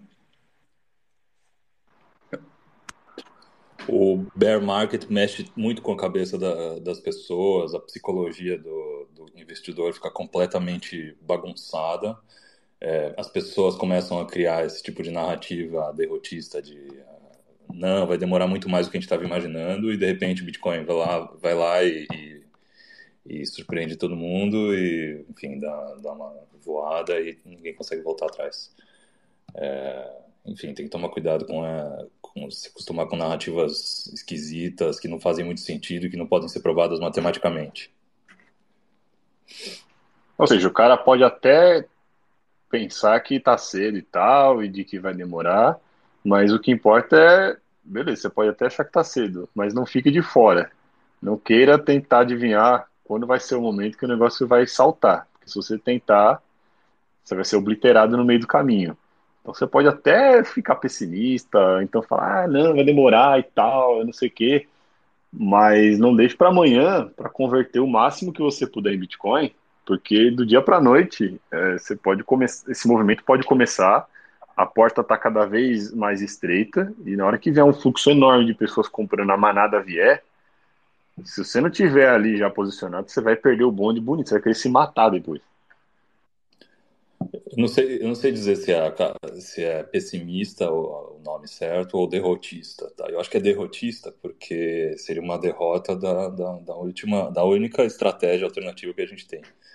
É, agora, pessimista eu não sei, porque um futuro hiperbitcoinizado significa que alguma merda muito grande aconteceu no, no estilo de vida das pessoas, na forma com que a gente opera nosso, o nosso mundo, e que, então a gente teve que adotar essa estratégia de hiperbitcoinizar.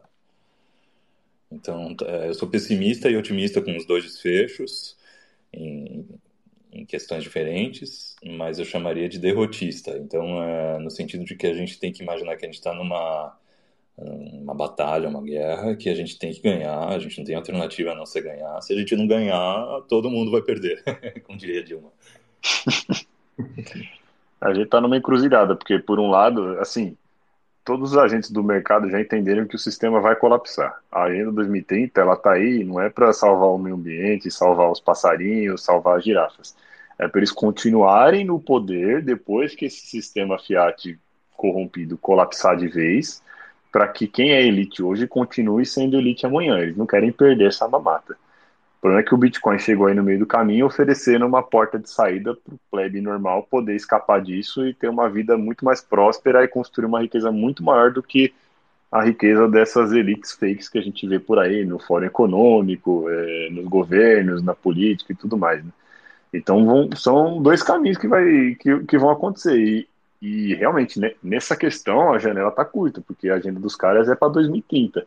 Então, até lá, eles vão tentar empurrar a CBDC, eles vão tentar empurrar a vigilância, eles vão fechar a fronteira, eles vão dificultar muito o caminho para que a pessoa possa ser livre. Porque para eles não é questão de salvar o planeta, é questão de, de salvar o poder que eles têm, né? Eles sabem que o negócio vai, vai desmoronar e eles estão tentando fazer com que essa demolição seja uma demolição controlada. É algo muito difícil. A, a batalha deles também é muito complicada, porque não é fácil você tentar é, demolir o sistema da maneira que ele está, de uma maneira controlada para que você mantenha o poder. Acho que muita gente vai querer arrancar a cabeça de muita gente aí que está no poder hoje. Vai ser um negócio que dificilmente não vai ser é, violento em alguns aspectos, na hora que o negócio desmoronar de vez o que a gente está vendo aí com, com SVB pode ser uma pontinha do iceberg, né? Pode ser um, aquele dominozinho inicial ali que vai começar um efeito cascata de quebradeira e layoff e hiperinflação e falência e gente desesperada para botar comida em casa. Então, é realmente nessa questão, acho que o negócio está feio, né? Eu não sei o que vai ser do amanhã, mas o cenário não é bonito aí para os próximos anos. É, eu queria fazer uma provocação aqui, puxando essa, esse assunto que o Dum falou. Se você, Bitcoiner médio, que acha que seu stack está pequeno, ou que você ainda não salvou familiares o suficiente, está preocupado com o colapso e não consegue dormir à noite, imagina o Klaus Schwab e a turma dele que sabem que serão decapitados se a galera da informação chegar e o padrão Bitcoin vier e essa galera tipo vai já está sendo exposta dia após dia, cada vez mais as narrativas são, são expostas. E assim, a janelinha de oportunidade que eles têm para implantar a agenda deles é minúscula. Eles têm que praticamente assim, ganhar na loteria para tudo dar certo. E eles conseguirem implantar uma tecnocracia com CBDC, com vigilância, social scoring, então, assim, é muito, muito, muito improvável que eles consigam ser bem-sucedidos. Se depender dos NPCs médios e dos macacos ao nosso redor, com certeza eles serão. Mas eu acho que, pelo que a gente está observando, a chance deles poderem é maior do que a nossa. Ah, eu não sou tão otimista assim, não. Os últimos três anos e ver o pessoal de NPC ali com o jeito que agiu, pegando fila para tirar selfie, com tudo isso, meu, é inacreditável e assim, a gente é muito minoria. E, cara, quem tem o poder e a alavancagem nas mãos para acumular Bitcoin hoje em dia não é o afegão médio, são os cantilionários. Os, a elite tem, tem a faca e o queijo na mão. Eles vão se dar bem de qualquer jeito.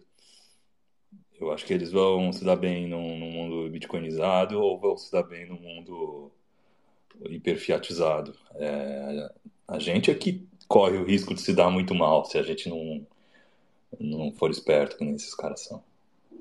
Por isso que a gente tem que sair da, da defensiva, tem que sair da passividade, tem que entrar para a ofensiva, começar a dar nomes aos bois, parar de tolerar shitcoinice, parar de tolerar gold bugs e todos os tipos de shitcoins. Enfim, do ouro pra, até a, a, mais nojenta das shitcoins são todas shitcoins. A gente não pode mais tolerar nenhuma narrativa que, que abrace essas iniciativas ridículas, que a gente não tem tempo mais. É, nesse ponto, Racho, o que, que você acha que.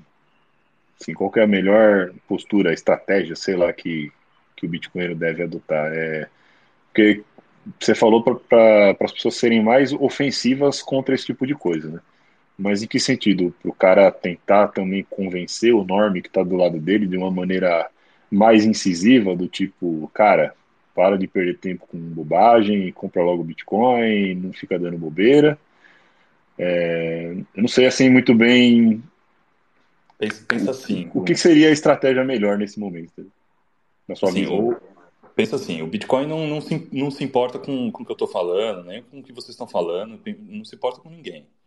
Então ele vai continuar gerando os seus blocos, vai continuar com a, o schedule de, de emissão fixo e a gente que tem que se virar para se encaixar nele.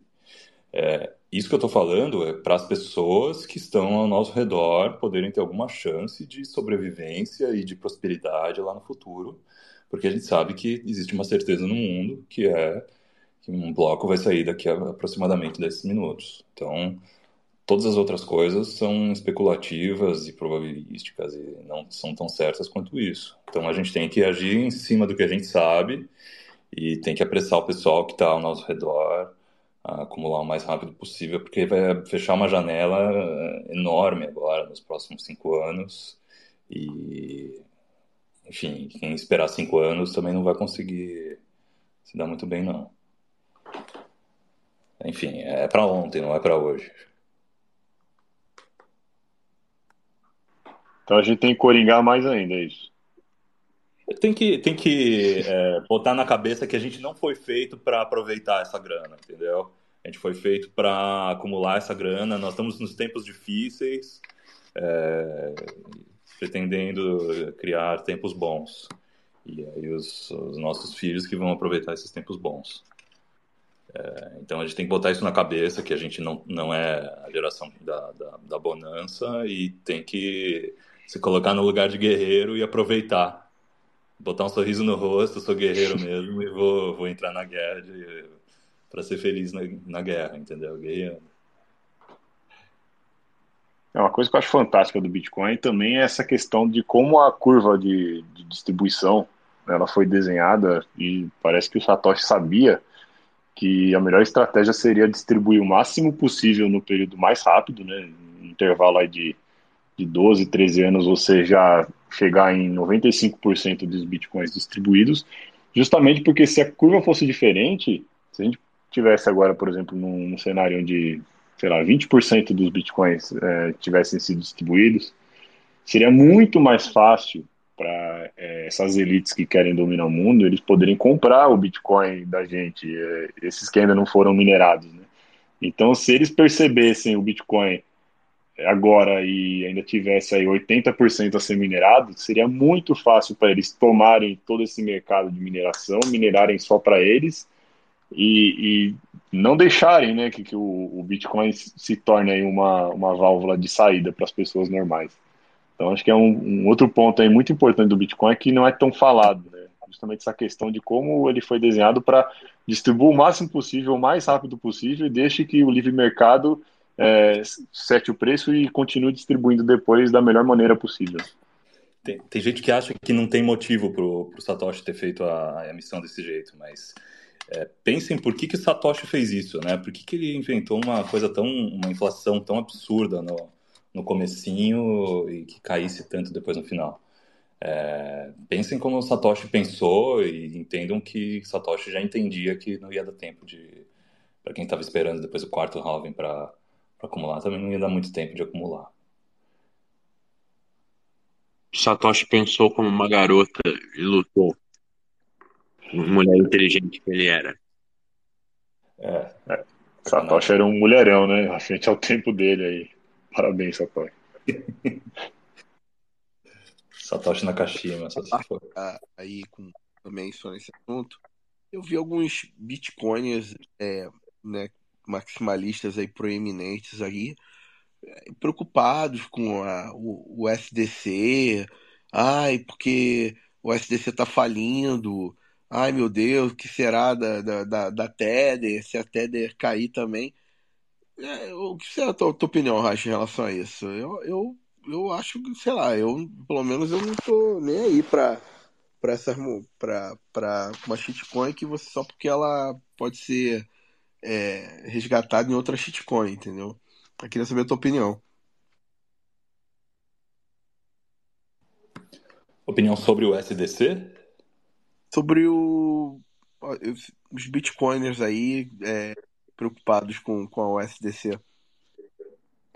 É, eu acho que o, se o cara está preocupado com o SDC, ele deve estar tá fazendo uma estratégia de diversificação e provavelmente achando que ele consegue ser mais esperto do que o mercado. E, bom, como a gente falou agora há pouco, as chances são pequenas, é um pouco maior que 1%, mas é muito pequena a chance de se dar bem fazendo trade no Bitcoin. É, então, boa sorte para quem está preocupado. Vai continuar preocupado enquanto estiver exposto a incertezas, como por exemplo o SDC. E o SDC é engraçado, né? Todo mundo achando que o SDC era mais limpinha do que do que Tether e tudo mais. É, um choque de realidade aí foi foi complicado agora. Não sei como é que o pessoal da Circle vai conseguir se desfazer dessa narrativa ruim que vai ficar agora também. É, quem, quem agora vai, vai confiar em, em rodar o SDC? Absolutamente é, é, o fundamento de você ter uma stablecoin é muito complicado, né? Justamente por conta disso. É, talvez os caras realmente fossem bem intencionados e tentaram estruturar o negócio da maneira mais sólida possível, mas ainda assim é, não existe stablecoin é, possível usando moeda fiat como é, backing delas justamente porque não tem onde você colocar a moeda fiat e ela não ser diluída ou é, colocada em reserva fracionária, ou então você ter que assumir algum tipo de risco, como é o caso de colocar em bonds, mesmo bonds que deveriam ser as coisas mais estáveis do universo, né, os bonds do Tesouro Americano, é, eles são muito instáveis num cenário desse, porque o Fed pode ir lá aumentar os juros e se você se expôs num bonde muito longo, e precisar vender no meio do caminho, você está ferrado. Então, esse mercado das stablecoins, você vê que mesmo com auditoria e tal, é, é, é muito complicado você conseguir garantir que o, um token ali vale realmente um dólar e que aquele um dólar existe em algum lugar. Porque não tem onde você colocar esse um dólar. Acho que a única saída mesmo é o que o, o Renato fala de você ter é, ativos hipercolateralizados em Bitcoin, mas ainda assim é um mercado que ainda não, não maturou o suficiente. Eu não sei se ainda não teve demanda ou se é, ainda falta muita coisa a ser desenvolvida para isso acontecer. Mas você ter ali stablecoins onde você coloque Bitcoin e um, ele gere um, um crédito para você ali em forma de um token, garantindo ali o, o, valor dele numa parte do Bitcoin que você colocou.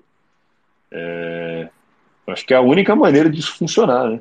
A gente está vendo isso, porque se depender do sistema bancário convencional ou de alguma outra coisa para servir como o, o asset por trás, não vai funcionar no mundo desse.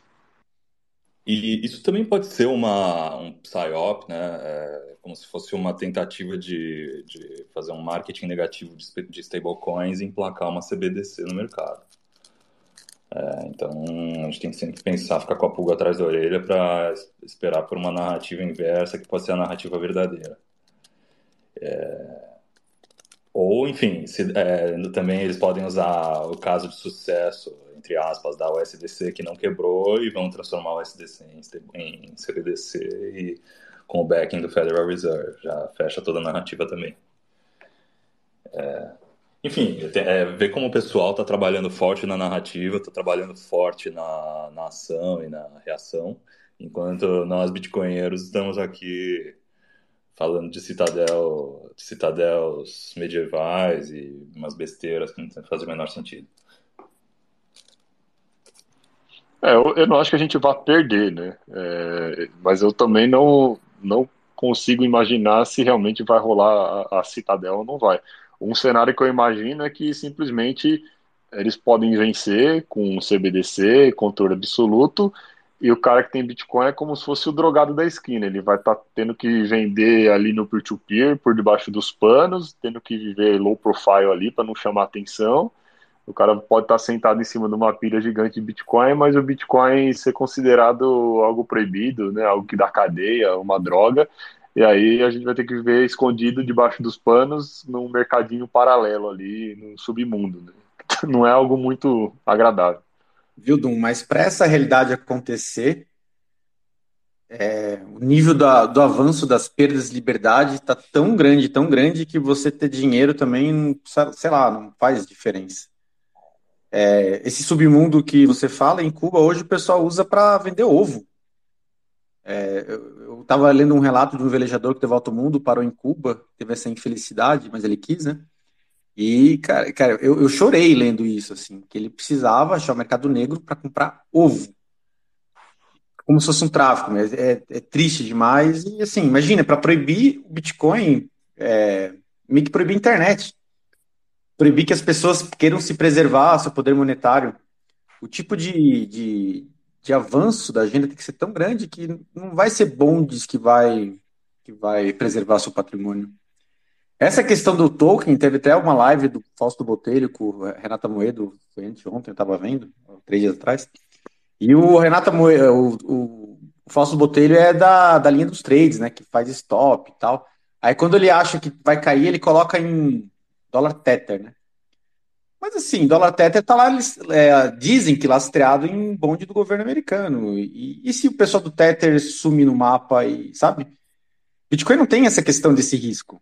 É o dinheiro soberano. Então, se você quer mesmo fazer um trade para arriscar perder tudo, é que esse pessoal que é trade, eles não tem tudo, né? Eles quer, acham que diversificam, com essas falácias que a gente conhece do mundo Fiat.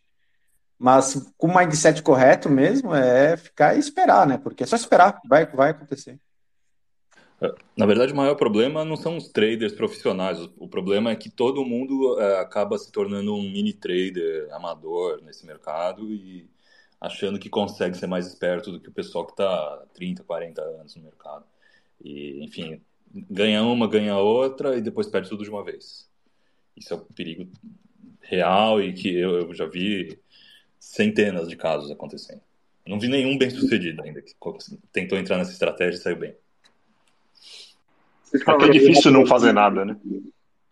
Fala aí, fala Vocês falaram rapidamente aí sobre o Bitcoin virar proibido e a gente ter que ir para o submundo.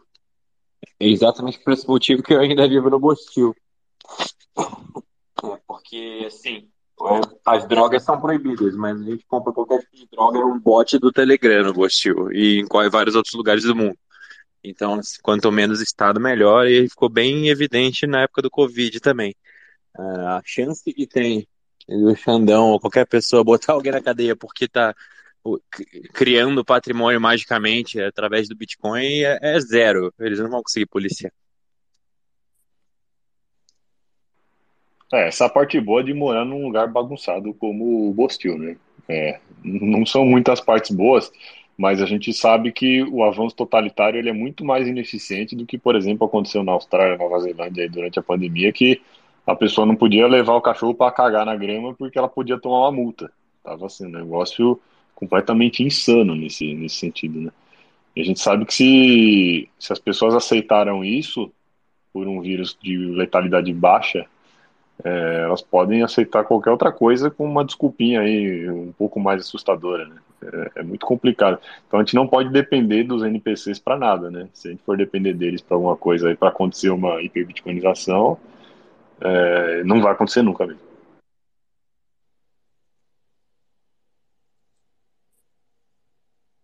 É a gente que precisa do Bitcoin, não é, ele, não é o Bitcoin que precisa da gente. Perfeito. Bom, acho que é. Valeu aí, né? É... Vocês querem falar mais alguma coisa? Senão eu abro o microfone mais alguns minutos, quem quiser participar. E aí a gente já encerra em seguida.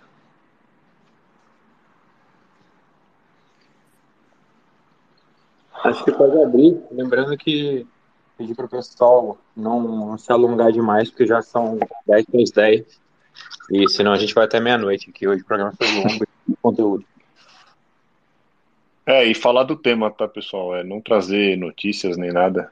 Vamos focar no, nesse tema aí que é, o, que é o mais legal. Então tá aberto aí. Quem quiser a palavra, pode vir aí falar com a gente. Inclusive, agradecer a audiência. Hoje a audiência tá boa. O Reicher trouxe bastante gente aí pro programa. O pessoal já estava esperando sua participação. É... O pessoal estava empolgado aí com, com o programa de hoje. Ó, o Anão já pediu a palavra aqui. Estou liberando aqui para ele. Pode falar aí, Anão. Beleza? Tudo certo? Beleza, pessoal. Boa noite. É... Isso que o Reicher falou, que pode ser um PsyOps, eu concordo. Eu acho mesmo pode ser porque o SDC já estava cogitando a ser a stablecoin oficial dos Estados Unidos, né? Então eles podem muito bem provocar um provocar um, um DPEG para depois salvar e falar não, agora a gente tem um stablecoin backed by Fed. Eu acredito nisso.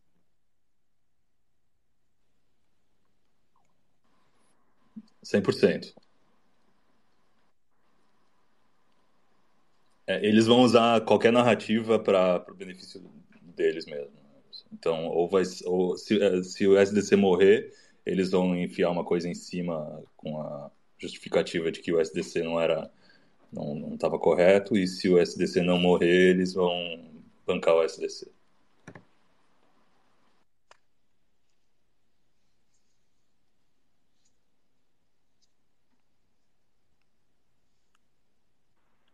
Opa, vou passar a palavra aqui para o ECAP agora, que estava aí na fila.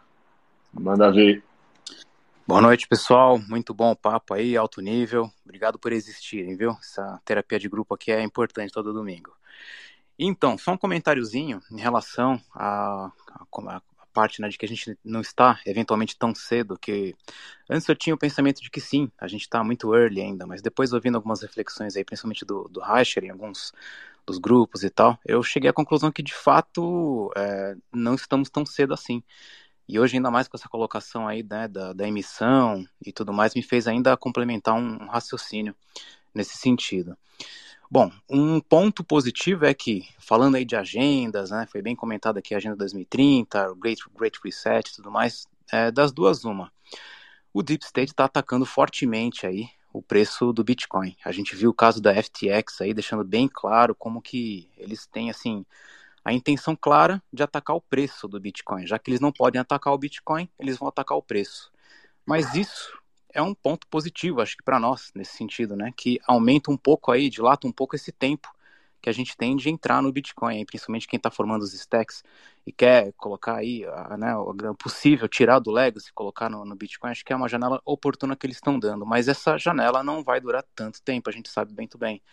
Um ativo escasso no mercado, você consegue segurar o preço até a segunda página. Chega uma hora que você solta e é igual um, né, um, um container ali. Você segura a água, na hora que você solta, vai tudo de uma vez. Então, é, para não me alongar, eu queria dizer assim, é, de fato, não estamos cedo, quando a gente, conforme a gente ouve por aí, por mais que é uma tecnologia incipiente, não estamos cedos, porque o Deep State tem muito interesse em atacar o preço do Bitcoin. Atacando o preço do Bitcoin por mais um, dois, três halvings que seja, isso pode impactar em questões técnicas é, no futuro, em questão envolvendo aí talvez até mesmo segurança do protocolo. Eu não queria entrar muito nesse aspecto aqui agora, é, nem sei se é bom falar muito disso, mas é, existem riscos, né? Podem ser mitigados de uma maneira ou de outra. Até mesmo esses NFTs podem ajudar a gente aqui de uma maneira ou de outra, os miners, né, os, os miners rewards, aí, os FIIs, é, mas, de qualquer maneira, é, é uma janela de oportunidade muito grande. Uma para quem quer se salvar, outra para quem quer salvar a família, e terceiro, para quem nós aqui, Bitcoiners, que possamos é, cada vez mais gerar materiais, conteúdos, podcasts, assim como vocês estão fazendo. Parabéns, o Reicher, programa maravilhoso. O pessoal aqui do, do Intancáveis, realmente é um programa, assim, genial. Eu acho que é isso que a gente tem que fazer, sabe? Assim, mais e mais é, materiais, conscientização, seja ao nosso redor, com a nossa família, nossos amigos, mas é, proliferar cada vez mais essa mensagem, porque a janela é curta, mas ela é tão importante que se passar do tempo isso pode penalizar a gente mesmo lá na frente depois. Então, essa aqui é minha mensagem. Obrigado aí por existirem, pessoal. Você falou que não é para educar ninguém, então foda-se, eu não vou mais educar ninguém. a gente vai fechar o programa e vai cobrar. Se vocês quiserem ouvir, vocês vão ter que pagar.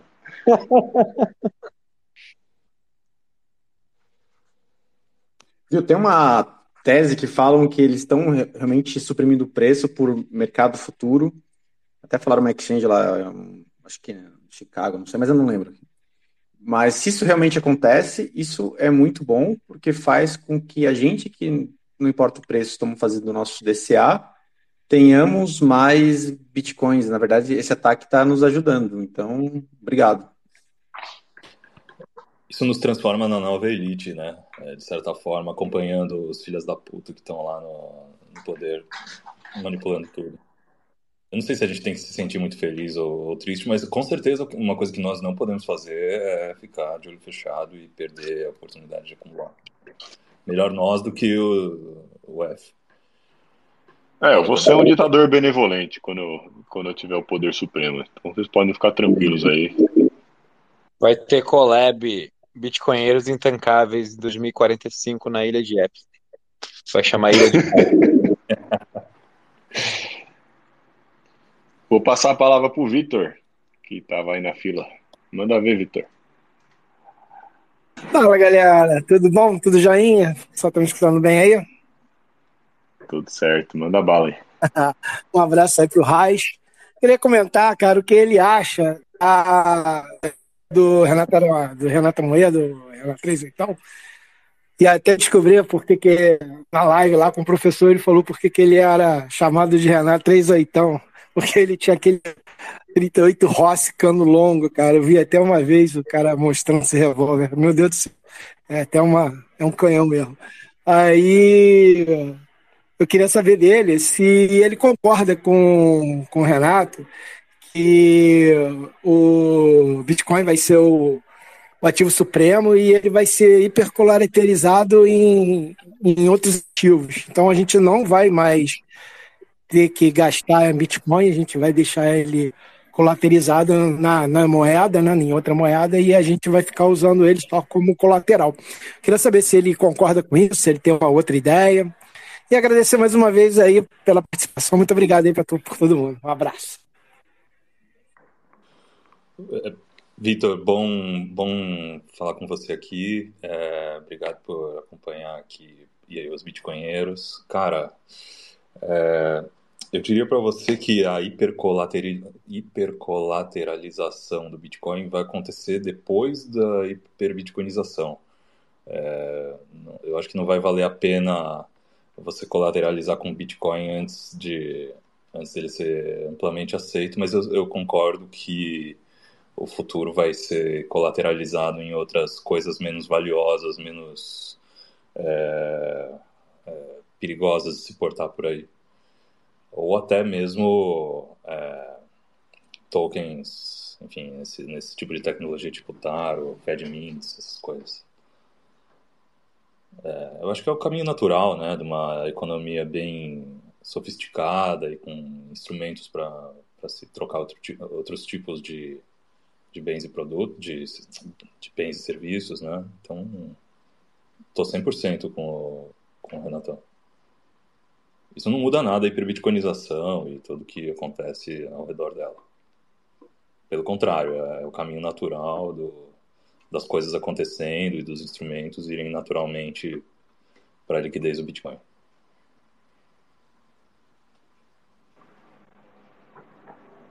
Beleza. E Isso a não, última aqui... é contraditório, né? Mas eu acho que desculpa até te interromper, é, talvez seja alguma coisa contraditória quando o, o, o 38 coloca aí, porque acho que a forma com que ele explica fica difícil de se entender como que funciona a dinâmica, né? Mas eu acho que essa dinâmica é só resultado natural da, da, da economia ficando mais sofisticada. Vou passar a palavra aqui para o Tiago. E aí depois a gente encerra, então. Pode falar aí, Tiago. Boa noite, pessoal. É, eu vi que vocês mencionaram sobre o SBB agora. Eu só não ouvi, mas vocês não mencionaram, o Signature Bank também fechou, tá? E muito provavelmente, se continuar nessas condições, óbvio que amanhã vai ter o, o senhor Jerônimo, né, falando um pouco mais sobre a reunião que eles fizeram hoje. Então vai ter alguma declaração, mas lembrar vocês aí que vai ter agora mais um, um CPI para entender como que tá lá a inflação americana e fica de olho em pelo menos mais três bancos, tá? Tem mais três bancos na fila aí que nos próximos dias ou talvez no próximo aumento de taxa de juros do Fed também vão declarar falência. Obrigado, gente.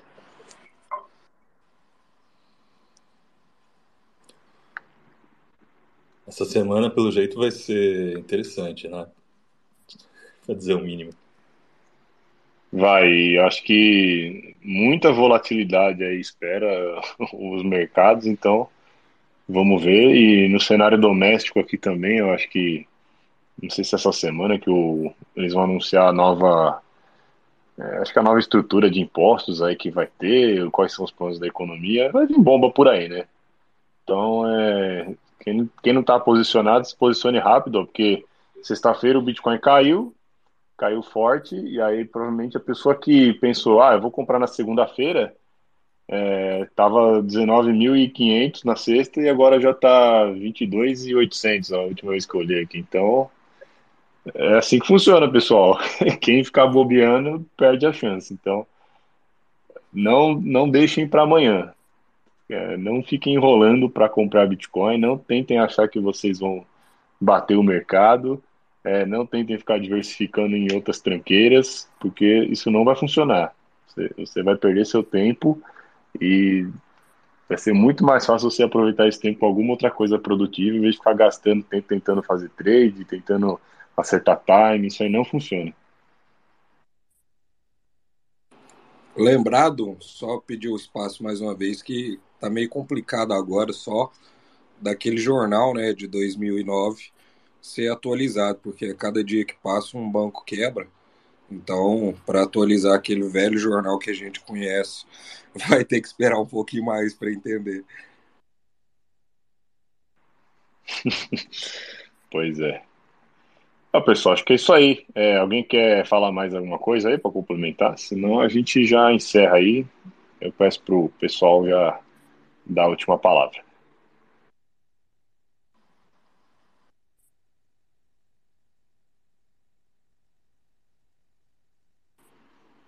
Então é isso aí. Encerramos aí no tempo, ó, duas horinhas de podcast, maravilhoso.